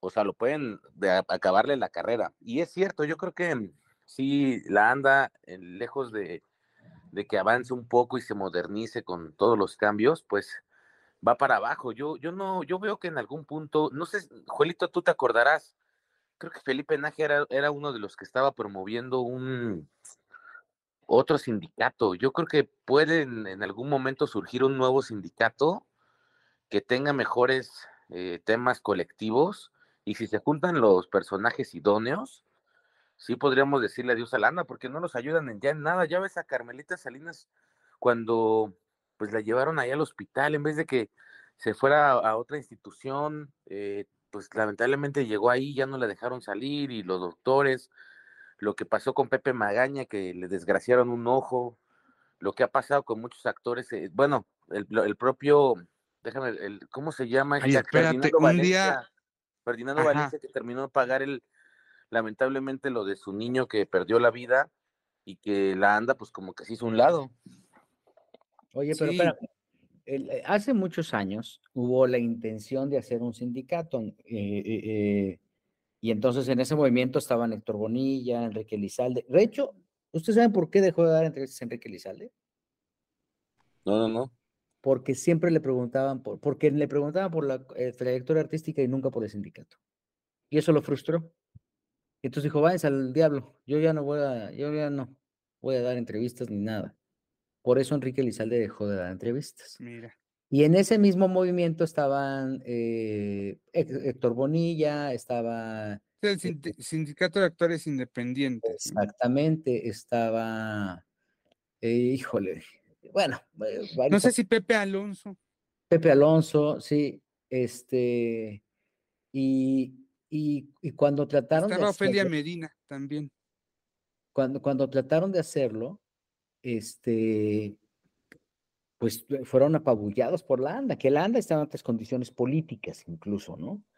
Eh, de la mano de Rodolfo Echeverría, ¿no? Y de gente muy importante. Pero además, mover un sindicato en este país es complicadísimo porque tienes que sentarte a negociar los contratos laborales con las televisoras, con las productoras. Y hoy por hoy, pues a todo mundo, todos los que se puedan ahorrar unos centavos con ellos, con este tipo de cosas, no lo hacen, a menos de que tengas una plataforma política como la que pudiera tener Pedro Aces, ¿no? Que él es el que está haciendo una, una eh, confederación eh, obrera, me parece, y que es, eh, digamos, una alternativa después de la CTM y de, la CROC. Pero, pero. Ya llegó, ya llegó el patrocinio del podcast. ¿Quién? Sí, hay que hablar con él. ya llegó, ya llegó, ya llegó la publicidad al podcast. Este mensaje fue pagado, no, no, no fue pagado por él, pero bueno, pues estoy poniendo un contexto general. Este, eh, y entonces, eh, hacerlo es bien difícil. Te voy a decir una cosa, no sé, no estoy seguro, y Joel, no, no sé si tú lo recuerdas, pero por ejemplo, TV Azteca no paga sindicatos, ¿eh? No. Le va, y, que el sindicato de músicos y me valen, ustedes no reciben ni un quinto de parte mía, ¿no? Entiendo que esa es la posición por parte de Azteca. De caso tienen un eh, contrato eh colectivo y tienen otro tema que sería más complejo quitarlo de un plumazo como lo hicieron en Azteca, ¿no? En el caso de Azteca sí se paga, pero cuesta mucho arrancarle los centavos a Azteca. O sea, ha habido producciones que han pagado las cuotas con un año, ¿no? Después, un año después de haber terminado su, su aire, apenas van pagando cuotas. Ok. Es muy complicado. En el caso de y también es muy complicado conocer a teatro. También, pero también ah, con Jorge Ortiz de Pinedo, pero también con Omar Suárez. Ahora, también si vieran que ese dinero, la neta, está llegando donde tiene que llegar. Claro. Pues yo creo que, que habría conciencia, ¿no? Eh, Em, hay mucho, hay una crisis en este momento en la más que nunca. ¿Quién, quién es el secretario general? Marco Treviño. Ah, Marco Treviño, sí es cierto. Y me extraña de Marco, porque Marco es súper, o sea, Marco era de esos, ya sabes, aguerridos que buscaba los derechos porque ha trabajado en teatro, en cine, en series, o sea, sabe lo que es trabajar con empresas americanas, sabe los contratos que hay, por ejemplo, cuando estuvo con HBO, se acordarán en Capadocia. Sí. Sí, bueno, pues sí, sí, es un cuate que tiene toda la, toda, toda la trayectoria, aunque también son casualmente los que luego tienen todos los estelares y todos son, son los propios secretarios, ¿no? O sea, Chucho Ochoa, ¿cuánto estuvo trabajando?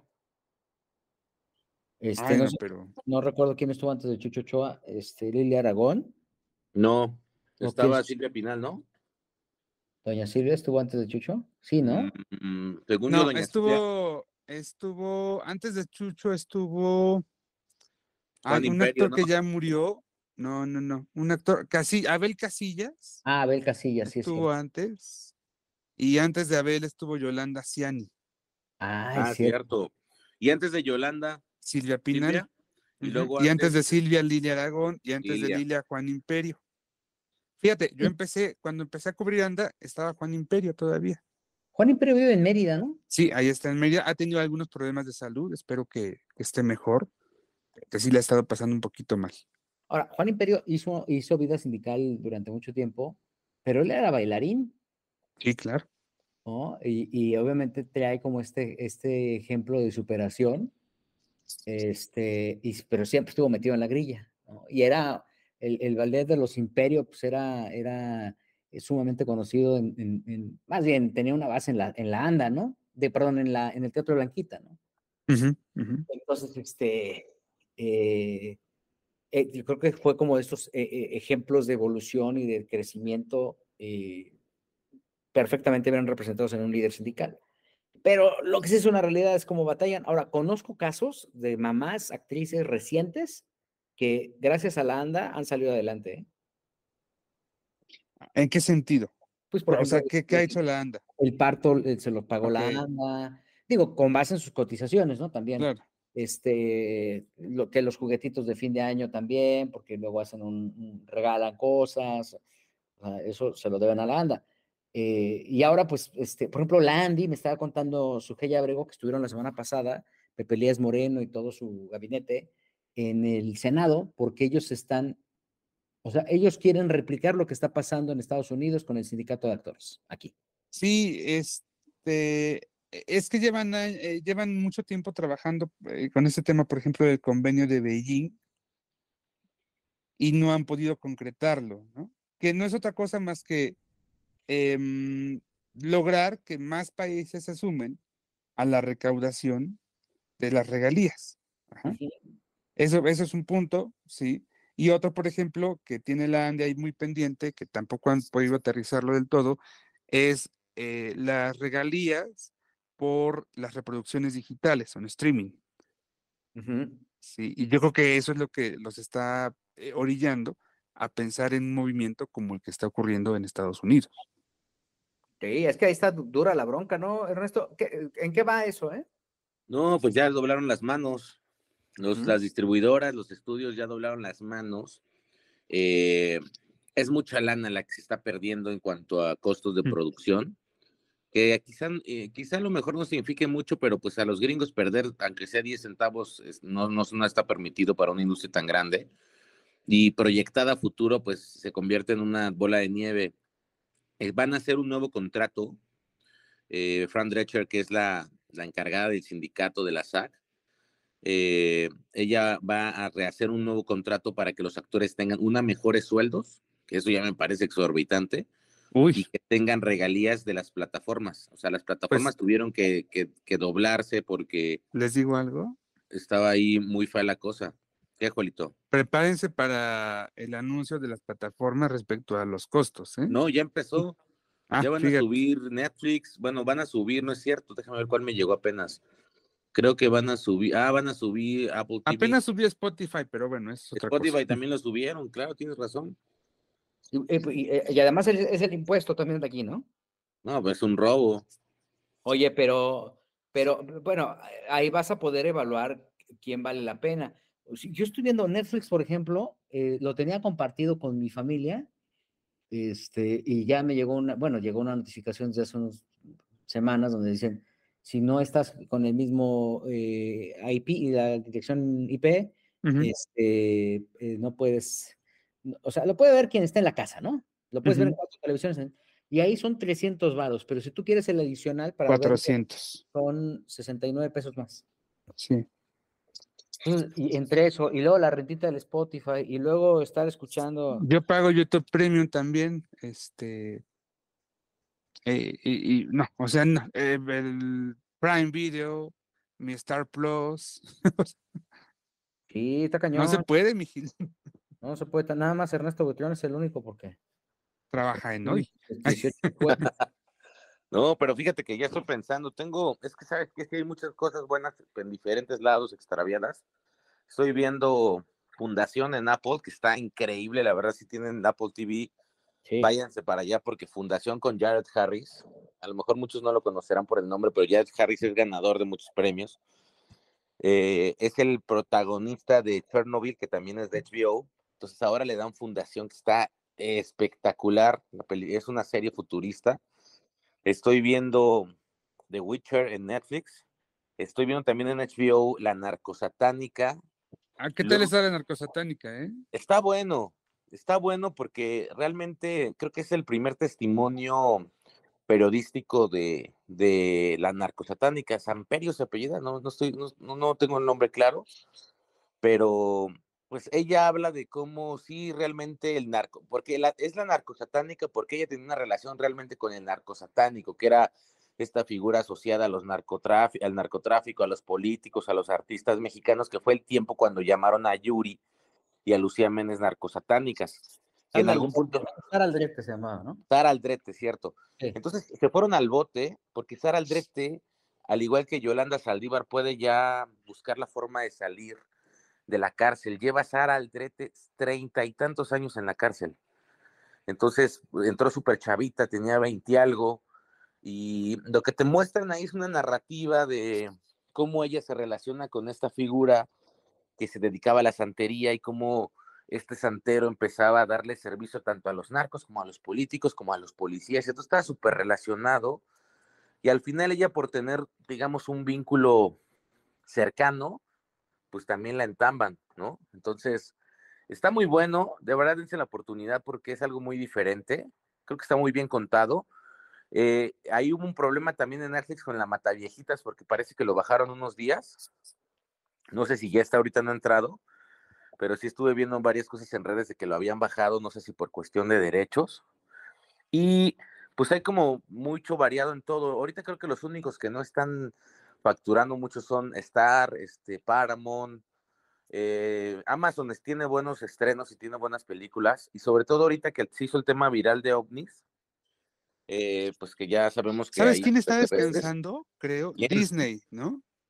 Disney está descansando. Bueno, no, no, sí, Disney está descansando. No he visto que hayan anunciado muchos estrenos. El último que eh, es, uno de superhéroes, que se llama Misión Secreta, que está más o menos, todavía no me he enganchado mucho ahí, pero pues están, acuérdate que está parada la segunda temporada de Andor, que era lo fuerte que iba a presentar.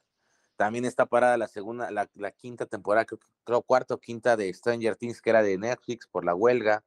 Tendremos que ver Blancanieves, te invito a ver la Cenicienta.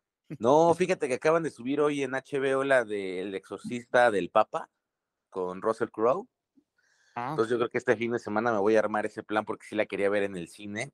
Y también el cine, pues después de Barbie y de Oppenheimer está muy detenido, ¿no? O sea, yo quiero ver todavía Indiana Jones, que no sé si lo alcance. Tengo ganas de ver esa. Y pues nada, yo creo que el tema es que sí hay cosas muy buenas y entonces sí te enganchas y te quedas a pagar, Gil. O sea, si el contenido es bueno, creo que el claro ejemplo es las plataformas. Si te gusta lo que ves, pues dices, bueno, pues lo pago, ahí veo cómo le hago. Es, un poquito como, como ir al cine todo el tiempo, ¿no? Como pagar todas las películas que estrenas, ¿no? Este, lo veo así, siento que es el, equivalente. Obviamente. Bueno, pagué VIX, hicimos una cuenta, los reporteros de hoy, de VIX para ver la casa. O sea, se nos salió en 400 pesitos, cada quien pusimos 100. ¿400 por qué? La ah, anual. Pues agarramos la promo de todo el año. Ok. Oye, yo, estoy bien indignado con eso porque yo sí la pago mensual. no, pues deja de pagarla y agárrate y espérate la promoción porque pero ya no hay nada que ver, acabándose la casa ya no va a haber nada que ver. No, como no viene Gloria. Bueno, yo, yo preferiría no verla. O sea, no pagaría por verla. Yo sí la que ya me, mira, ya vi el capítulo 1, ahora quiero ver los otros 49. Este espacio no fue pagado por mí. Oye, pues como a mí no me invitaron a ver el uno, no prefiero ver ninguno. Este, ah, ah, ok. Preferiría mejor estar viendo otras, pero bueno, pues igual le va a ir bien. Si Carlos te hubiera invitado a ver el uno, entonces ya otra cosa sería. Alguien se, está pareciendo, alguien se está pareciendo a René Franco y a Gustavo ¿No, me invitaron a Gustavo? ¿No invitaron a Gustavo? No, no sé. No, sí, Gustavo sí, la vio. Sí, sí, le invitaron. La postura de, pues si yo no lo veo, para mí no existe ese artista. Si no lo conozco, no es famoso. ¿Te acuerdas quién decía eso? Lupita Reyes dice también. Sí, saludos a Lupita. Ay, no. Oye, lo que sí es una, este, es un hecho es que sí te gastas una lana, porque además, si a eso le sumas que el Google, por ejemplo, en mi caso, yo pues tengo que comprar una nube por el tipo de información que almaceno, ¿no? Y aparte, este, el Spotify. Estuve probando el Apple Music. Ah, es muy bueno. Se oye muy padre, pero también es otra lana. O sea, dices, híjole, pues no puedo tener, aquí entiendes que no puedes tener todo en la vida. Sí, son 100 varitos más del Apple Music. Sí. Pero vale la pena. Pues yo, yo pago, por ejemplo, dos plataformas de televisión española. Sí. Una de Antena 3 Ajá. y una que se llama algo de televisión, que también es de Mediaset. Sí. Nada más que ahí meten mucha programación de Telecinco. Y como me gusta mucho el chisme de Telecinco, pues también. Pero sabes que también por eso la piratería está ganando terreno otra vez. O sea, las plataformas, estas piratas, los streaming piratas que te agrupan todas las señales. Ah, sí. Siguen metiendo. No, la verdad es que, pues por eso, eso es lo que está pasando. Platicaba con Nico Romay apenas y me decía eso. Nicolás Romay es el responsable de, de deportes de Claro, Claro Sports, ¿no? Y me decía, ¿sabes qué? Que sí, parece que no, pero sí, este, esta piratería nos está afectando a todos, ¿no? Y, obviamente, pues Nico vive de esos contenidos, este, y sí les está pegando. Entonces, también, si los, este, digo, claro, creo que entiendo que es gratuito, viene incluido en el teléfono o en el Prodigy, una cosa así, pero también si los otros no se están moderando, pues, este, obviamente, este, por más pues, la gente no tiene para pagar, ¿no? Y, recurres a este tema que te cuesta 300 pesos al mes, este, pues lo agarras. Sí, claro, no, ahorita sí deberías esperarte a las promociones, pero esa promoción estaba buena. Pero te digo, al final, la, plataforma de contenido, pues sí, sí compite con muchas cosas, ¿no? O sea, creo que la fue un gran acierto la casa. Sí siento que después mucha gente de la casa eh, se irá, a lo mejor otra se quedará a ver series, a ver. Eh, ahí estaba el documental de Chalino, está también por ahí, cosas así, pero. Que a mí no me gustó tanto, ya lo vi. Y no. me gustó mucho el documental. Este, me gustó mucho el de Paco. Oye, em, y hablando de eso, ¿cuándo va a salir la serie de Gloria en, Las Estrellas o dónde lo van a sacar? Septiembre. Eh, eh, mira, va el 11 de agosto por VIX. se estrenan cinco capítulos ese viernes y en septiembre va por televisión abierta. Ok. Ah, no pues tengo claro si es el 4 o el 11 de septiembre, pero alguno de esos dos lunes. ¿Dónde crees que funcione más, Joel? Yo creo que va en VIX. Sí. ¿Sí? ¿Tú crees que va a ser un trancazo en VIX? Sí. Yo, yo creo que en televisión abierta también va a ser bien, bien atractivo, ¿eh? Bien atractivo. Pero bueno. Oigan, pues ya nos echamos ahora sí un, un podcast enorme. Ah, vamos para las dos horas, hombre. Ah, vamos para las dos horas. Bueno, creo que sí. Tenemos otras dos horas. Eh. ¿A dónde te vas a ir al brunch, Gil? Ya te escucho como que te veo apurado por irte a vestir para irte al brunch o qué. No, hombre, pues yo creo que estoy, voy a buscar unos tacos de barbacoa cerca de la casa. Qué rico. Sí, pues para qué, ¿no? ¿Dónde, ¿Dónde está la barbacoa buena por tu casa, eh? No lo sé, pues este, Mira, hay algunos puestitos que están sobre, sobre, por ejemplo, sobre Vertis, que entiendo que ahí está buena. Ajá. este, hay otro puestito. No vayan a Arroyo. No, ¿Por pues, es carísimo. está, buena, pero está muy cara. Oye, es que... Arroyo. A mí bueno, ¿eh? No, yo creo que la mejor barbacoa es la callejera. Siempre lo he dicho, lo mejor, los mejores tacos y la mejor barbacoa son Hay unos tacos aquí por, por esta que es su casa buenísimos. Efectivamente son callejeros, un puesto enorme que tiene creo que 15 personas trabajando. Ah, en, una, en una, en un camellón, ¿no, Juelito? Este, no, no, no, está de hecho como atrás de una iglesia, eh, afuera de un mercado, fíjate. Pues invítate a algo, Juelito. cuando quieras, Mierti. ¿eh? Gabriel Mancera y San Borja, creo que también ahí hay una barbacoa muy buena. No, ¿y después a dónde? ¿Ahí a dónde? ¿Cuál es tu plan de fin de semana? Fíjate que este, yo tengo. Hoy hay una función de teatro. Pepe Cepeda trae un musical que, bueno, él como relacionista musical que están presentando ahí mismo en ese teatro, en el Teatro Versalles. Ese es el Silvia Pinal, ¿no? El grande. Sí. Ah, el de Broadway, ¿no? Ajá, que desde cuando ah, muy amablemente me, me está convocando para ir, entonces seguramente me doy una vuelta por allá. Este, también es, es este, eh, hay, un cumpleaños por ahí, entonces, este, como que se están juntando las cosas como para estar con vida social el día de hoy. Este, eh, eh, es cumpleaños de una chica que se llama Paola Becerra, que conduce el matutino de N Media. no recuerdo cómo se llama el, programa empieza a las 7 de la mañana, ¿no? Bien y de buenas. Eso, sí, sí. Bien y de buenas. Entonces, cumpleaños de Pau también va a ser un fiestón ahí con sus cuates. Entonces, una de esas me paso ahí a festejar. Este, y también me quería ir al teatro a ver otra obra que me la recomendaron muchísimo, si ya la vieron, que está en el Helénico. El Helénico tiene esta particularidad de, de presentar obras siempre con un nivel maravilloso de producción. Y dice que se llama Indecente y tal cual me dijo un queridísimo amigo, dijo, tienes que verlo, es de lo mejor que se ha hecho en México. No conozco más detalles de la obra, pero está, la están presentando en el Teatro Helénico. Bueno, todo lo que es helénico es prácticamente garantía. ¿eh? Entonces, en una de esas hago un tour teatral. Este, ya empecé el fin de semana, entonces seguramente por ahí. Y aparte, pues tenemos que lavar y planchar la ropa de los niños. ¿ah? Oye, y sabes qué, también hablando del helénico, eh, Arcelia Ramírez acaba de empezar una pequeña temporada. Los lunes está ella en la gruta, ahí Ah, en el. Teatro Helénico, todos los lunes. Qué buena onda. Sí, Ah, sí, sí. ¿Quién más tiene algo? En el, en el Milán también ya empezaron una temporada los lunes. Bueno, ellos regularmente siempre tienen obra los lunes, donde está Bárbara López. Ah, ok. Y dicen que el texto es muy bueno, que la obra es muy buena. Y, Y y Bárbara- Mario Zaragoza también acaba de empezar temporada, pero no recuerdo el teatro, fíjate. Eh, teatro Varsovia, me parece. Ah, Eh, También está los lunes Mario con su esposa.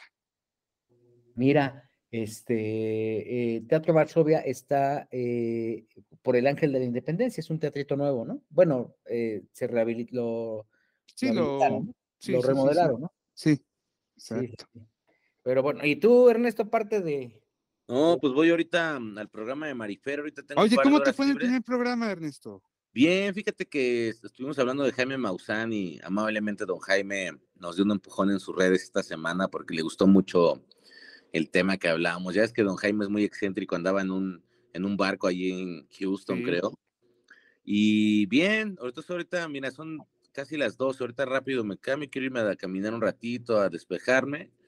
Regreso, me tengo que ir al programa y de ahí me voy a ir a, tengo una cobertura de una obra que me parece que lo único bueno será ver qué pasa, porque no conozco a nadie y es un teatro lejano ahí por el norte, que según va Alejandro Camacho y Fernando Changuerotti, entonces, este, pues ya se acabó mi sábado, quizá después de ahí unas hamburguesitas, algo. Algo relax. Pues sí, a ver qué pasa. Hamburguesas y peli, ¿no? Tu Ahorita peli que querías ver. Ahorita estoy aquí trabajando, bueno, haciendo el podcast, voy a hacer cosas de mi canal de YouTube y ya después de aquí despego para que me dé tiempo de ir a caminar un rato, eso, y a darle, no hay de otra. Qué que maravilla. que- que Ya que si Gilberto Barrera Moreno invita las unas cervezas, pues ya se las acepto. O Joelito, porque está tomando mucho tequila, ya lo vi que está abusando del tequila. Ah, no. El otro día te vi con tu perrito, Joelito, que qué bonito está ese perrito que tienes, ¿eh? ah, lo amo. Sí, vi que tenías ahí una. Y oigan, y, y información también que les quiero compartir es que Joaquín Muñoz, pues está muy grave de salud. Supe, pero ¿qué pasó, eh? ¿Cuál, es- cuál es el detalle? Mira, yo hablé hace tres Él traía un semanas. cáncer desde hace mucho tiempo. Sí, porque lo queríamos traer de regreso al programa hoy al aniversario Ah, como no, invitado, bueno. ¿no? claro, tenía que estar. Queríamos invitarlo y eso, porque ha sido parte de, Que ha sido de los que más les ha dado rating. esas dos temporadas. Este, pero anda muy malo. Tenía, a mí me contó que se, tenía un problema con el nervio ciático, pero de esos Mm. problemas ya graves, ¿no? Eh, obviamente se fue a Tailandia y caminó mucho allá, y luego de ahí se fue a Las Vegas y, em- y estaba muy mal de la ciática. Entonces, yo el último contacto que tuve con él lo tuve hace tres semanas y lo escuché muy mal, pero él no se quería operar. Le dije, ¿sabes qué? No te están haciendo las medicinas porque te escuchas mal. Eh, fue con otro doctor, de repente perdimos la brújula porque nadie lo encontraba, hasta que me contestó su hermana el celular Su hermana. y me dijo que está internado, lleva en terapia intensiva Uy, como dos semanas. Ok. Lo tienen que operar porque al final el dolor es muy fuerte. No sé qué hagan, me imagino- estuve yo investigando y creo que el dolor ciático se debe a que eh, parte de la cadera, que él ya había sido operado de ahí, este, eh, parte de la cadera presiona el nervio, entonces lo que tienen que hacer es abrir, buscar el nervio, moverlo y esa parte de la cadera como desgastarla para que entonces cuando cierren, pues ya la cadera no lastima el nervio y el nervio no te haga pedazos, porque sí me contaba Joaquín Muñoz que era de los del peor dolor de su vida. Este, si han tenido alguna vez alguna lumbalgia, es como este dolor en el lumbago, en la parte baja de la cintura, bueno, de la cintura y a la altura de la cadera, saben que ese dolor no te permite caminar. Y es un dolor que no puedes controlar porque no es como un dolor físico que te toques y te duela, sino que es un dolor de un nervio. Entonces el lumbago se inflama y el tema es que pues no te permite caminar. Eso potencializado como por mil veces es un dolor del nervio ciático, que en algún momento doña Silvia Pinal sufría de la ciática, ¿no? Entonces, hasta mi reporte ayer, porque hay alguien que ya fue a verlo a San Luis, es que sigue hospitalizado, consciente, pero está todavía delicado. Uh, qué.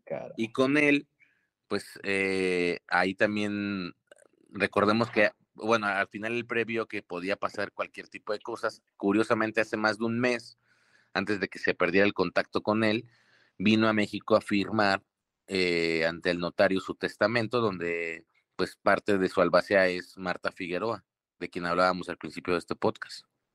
¿Cómo crees? Marta Figueroa es la albacea, ella se va a quedar con... Con los derechos de Juan Gabriel y yo. Con los derechos de Juan Gabriel y yo, con joyas, con pues dinero. Qué bueno que lo comentas porque sé de varias personas que estaban eh, tras los derechos de esa historia y lo, lo, querían como herencia, ¿eh? Ah, pues ya que no lo busquen como herencia porque ya está firmado por un notario, pues Joaquín le cedió todos los derechos de esas obras y también le cedió pues, un, pues una cantidad económica importante y le cedió muchas cosas. A mí me lo dijo textual Joaquín Muñoz porque yo me reuní con él antes de que fuera con el notario. Ya, de hecho, otra pues se será, va, será verdad porque luego ya ves cómo es mi Joaquín. eh, No, es muy sí, sí inventado. es, sí es verdad. Pueden ir a mi canal de YouTube y ahí buscar la entrevista. Ajá. Ahí, ahí van a ver la entrevista donde Joaquín no- nos cuenta que, lo es, que es parte de lo que le heredó a, a Marta Figueroa. Bueno, también Joaquín decía que Juan Gabriel vivía, entonces también, ¿no? Bueno, Claro. pero ahorita sí la de estar pasando mal Juanga porque pues ya no le está llegando su lana porque no hay forma de comunicarse con Joaquín. Bueno, eso sí es cierto. Fíjate, otro que se te va, ¿eh? Mi querido este, Ernesto, con razón estás sobre Silvia, sobre doña Silvia. Hijo, man.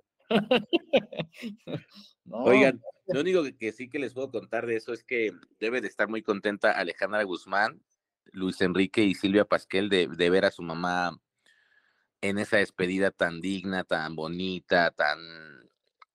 Porque mm, sé que también de cierta forma hay un poquito de, de- de rispidez entre ellos, pero creo que ver a su mamá así, como se lo merece, en esa despedida ya voluntaria, sí es bonito, ¿no? O sea, no fue un zafarrancho, no fueron preguntas incómodas, no fue nada que pusiera, que la pusiera o la expusiera, sino fue algo, algo bonito e histórico, porque además su nombre queda plasmado en la placa que está, va a estar afuera del foro 16. eh, pues como así como cientos de placas que hay, pero pues esa es más especial porque está dentro de la empresa que tantos años, eh, a lo que tantos años le dio, ¿no? Qué bueno, la verdad. Y así como empezamos con Silvia Pinal, así terminamos, señores señores, una edición más de Quizá Hablemos de Ti, que este, hoy... Edición sábado. edición sabatina, para no perder las notas como en, no sé qué programa dijo este De Ernesto. se- Pepillo, con permiso. Con permiso. Este, y bueno, pues hoy estuvimos, como siempre, al pie del cañón, el señor Joel Farrilli. Como siempre, un placer. Pasen un gran fin de semana y tenemos una cita puntual la próxima. Aquí los esperamos. Oye, Jolito, te faltó tu despedida para tu persona especial, que ya, ya le hemos comentado en este programa quién es, ya revelamos su identidad. El otro día le encontré justamente afuera de Televisa San Ángel y le di un abrazo fuerte, fuerte, fuerte, porque tenemos varios meses sin, sin encontrarnos, sí. Y, y me sigo quedando con ese abrazo, fíjate. Sí, Qué Pues, bonito. Pues de esas cosas que te ya después de recargan que- en la vida. Ya después de que se quedó con tu cartera y tu dinero y tus tarjetas. Eso Ay, no oh, digas también eso, es un buen intercambio. No, no, ni que fuera Ernesto Buitrón. Lo único que le he dado todo lo mío ha sido Ernesto Buitrón. Alguien, el que, el que quiere eso es Ernesto Buitrón, pero con una famosísima diva del cine nacional. Pero mira, no te va a tocar nada. Por lángaro. Ni. Efigenia ni yo lo permitiremos. ¿no? Me- me- les tengo una sorpresa. Quizá para el próximo, de la próxima grabación les tengo una sorpresa exclusiva de, del podcast de algo que de algo de Doña Silvia, porque a lo mejor ya no aparecerá públicamente, pero seguirán viendo información de ella. Estamos planeando algo padre, entonces ya se los contaré en la siguiente emisión para que lo retomen los demás medios, porque luego hablan para quejarse por teléfono con, con algunas personas, a decir que por qué nos invitaron, que por qué no les dijeron, que por qué no sé qué este, cuando se dedican a atacar a la señora y atacar todo lo que tenga que ver con su entorno. Como la gente Deja en paz a la redacción de Imagen TV. No, fíjate que me- te fuiste, vete más para el sur y ya sabrás. ¿Cómo, cómo, cómo, cómo? Es que A ver, cuenta me, me- No, pues vete para, para Azteca, porque hubo un reclamo ahí de, de la gente de Azteca. De por qué doña Silvia había aparecido en la pantalla del 2 y ellos no tenían ni idea de eso. Entonces, pues... Que bueno, porque doña Silvia es Televisa, básicamente. Sí, Juelito. Así como tú eres, quizá hablemos de ti y basta. Así. Bueno, tú también eres, quizá hablemos de ti y basta. No, soy quizá hablemos de ti, pero ya basta, no, Gil. Acuérdate que tuvimos un, acabamos de pleito. Ah, bueno, y, la verdad es Pero es parte de tu formación y de tu trayectoria, no puedes negarlo. Aquí tengo los periódicos que son testigo de tu, de tu paso por el De mi maldad. Oye, de veras, un día compártenoslo, Jolito. Me gustaría mucho porque para la gente que no lo sabe y que es nueva en el podcast, que me ha escrito gente de Guadalajara para también atacarme de por qué digo lo que digo y eso, eh, pues debería subirlo para que lo subamos a la cuenta que si hablamos de ti, porque esos periódicos era una etapa divertidísima de del espectáculo en México. Fue algo, fue algo muy divertido, eh, muy, fue un parteaguas de cierta forma, porque ahora que yo analizo esa etapa, qué risa, ¿no? Ahora entiendo por qué el Órale, por ejemplo, que dirigía nuestro querido David Estrada en paz descanse, era tan divertido, porque se hacía de una forma divertida, ¿sabes? Bizarra, porque era porque era algo que tú visualizabas y que la gente se entretenía. Y eso era el basta, era portadas divertidas, portadas que de Imagínate se revuelo. Que la primera portada de Basta fue Alejandra Guzmán. Sí, tuya. No. De acuerdo. No, no. ¿De quién? Esa fue de Mari Carmen Cruz. Ajá. Ah, Mari ¿Y te acuerdas de esa, de la cabeza de la primera portada? Sí, que estaba embrujada, ¿no? Así es. ¿Por qué? Porque Mari Carmen se fue a entrevistar a una bruja del Sonora, del mercado Sonora. Aura, Aura, la bruja Aura. Exacto. Y entonces ahí le hizo el ritual y bueno. Sí, así arrancó el basta. Pero, pero mira, de alguna forma la bruja no se equivocó porque pues ahí está la maldición. Bueno, no la maldición, pero sí, a Alejandra le han pasado muchas cosas de Sí, cierto, ¿te 13 años para acá. Oye, y, y, el otro día estaba hablando ahí en el programa de Maxine Goodside que pueden escuchar en el podcast. En, hay un podcast ahí también, de lo suben los programas. La semana pasada, si no me equivoco. suben el de Maxine? Suben el de Maxine, búscalo así. Estaba hablando también de otra ¿El app de Fórmula o dónde? No, búscalo en Spotify. Ah, ok. En Spotify buscas ahí y ahí está el, el, del día, igual que el de René Franco, que son los únicos dos que suben. Este, ahí también hablábamos de una portada que anticipó mucho antes de que existiera la serie de Gloria Trevi, el regreso de Sergio Andrade a la vida pública. Porque recordarás, eh, lo hablaba yo ahí, Gil, que hubo amenazas y hubo temas muy delicados por exponer en ese periódico que Sergio Andrade seguía operando eh, pues con jovencitas a través de las redes sociales, que en su momento eso causó un revuelo y que después ya se confirmaría que sí, que estaba dando, está dando clases de música en Cuernavaca. Y luego pues ya viene la historia de lo de la serie y de que se tienen que presentar en la corte en Los Ángeles y cosas así que tendrán que pasar. Pero en ese periódico sí se expusieron cosas divertidas y cosas duras. Acordarémonos que tú, Joel, acabaste con el teletón en su forma tradicional también. Claro. ¿Cómo olvidar? Y que aún así te permiten el acceso. No tendrían, pero ¿mentimos? No, no hubo mentiras. Ay, bueno, pues ya no les quitaba más. ¿Entonces quieren ir a tomar un café? no. Órale. Muchísimo el favor de su atención. Hoy estuvimos con ustedes, como ya escucharon, señor Joel Farrilli. Hasta la próxima. Cuídense. que ya está entrándole a, este, a la barbacoa. Aprovecho, Ernesto. Yo soy Gil Barrera. Nos esperamos. que me mandó el recodo de 25 años. Eh, de 25 mil dólares. Ya vimos que venía con una botellota ahí de. Sí. Hombre. sigo esperando el, el, mensajero de TV y novelas a ver si va a mandar algo, pero igual la otra semana que pase por seguridad. bueno, pues los esperamos. Ivonne de los Ríos andaba en, en Mazatlán de vacaciones. Carlos uh ya se comprometió cuando vamos a estar, cuando vamos a la barbacoa la siguiente semana. Y yo soy Gil Barrera y los esperamos. bueno, Villafranca también andaba de vacaciones. O sea, todo el mundo de vacaciones. Todo de vacaciones. Yo soy Gil Barrera, los invito a que la próxima semana nos vean, nos escuchen en nuestras redes y les agradecemos mucho el favor de su atención. Tenemos una cita aquí donde quizá hablemos de ti. Bye. Julito.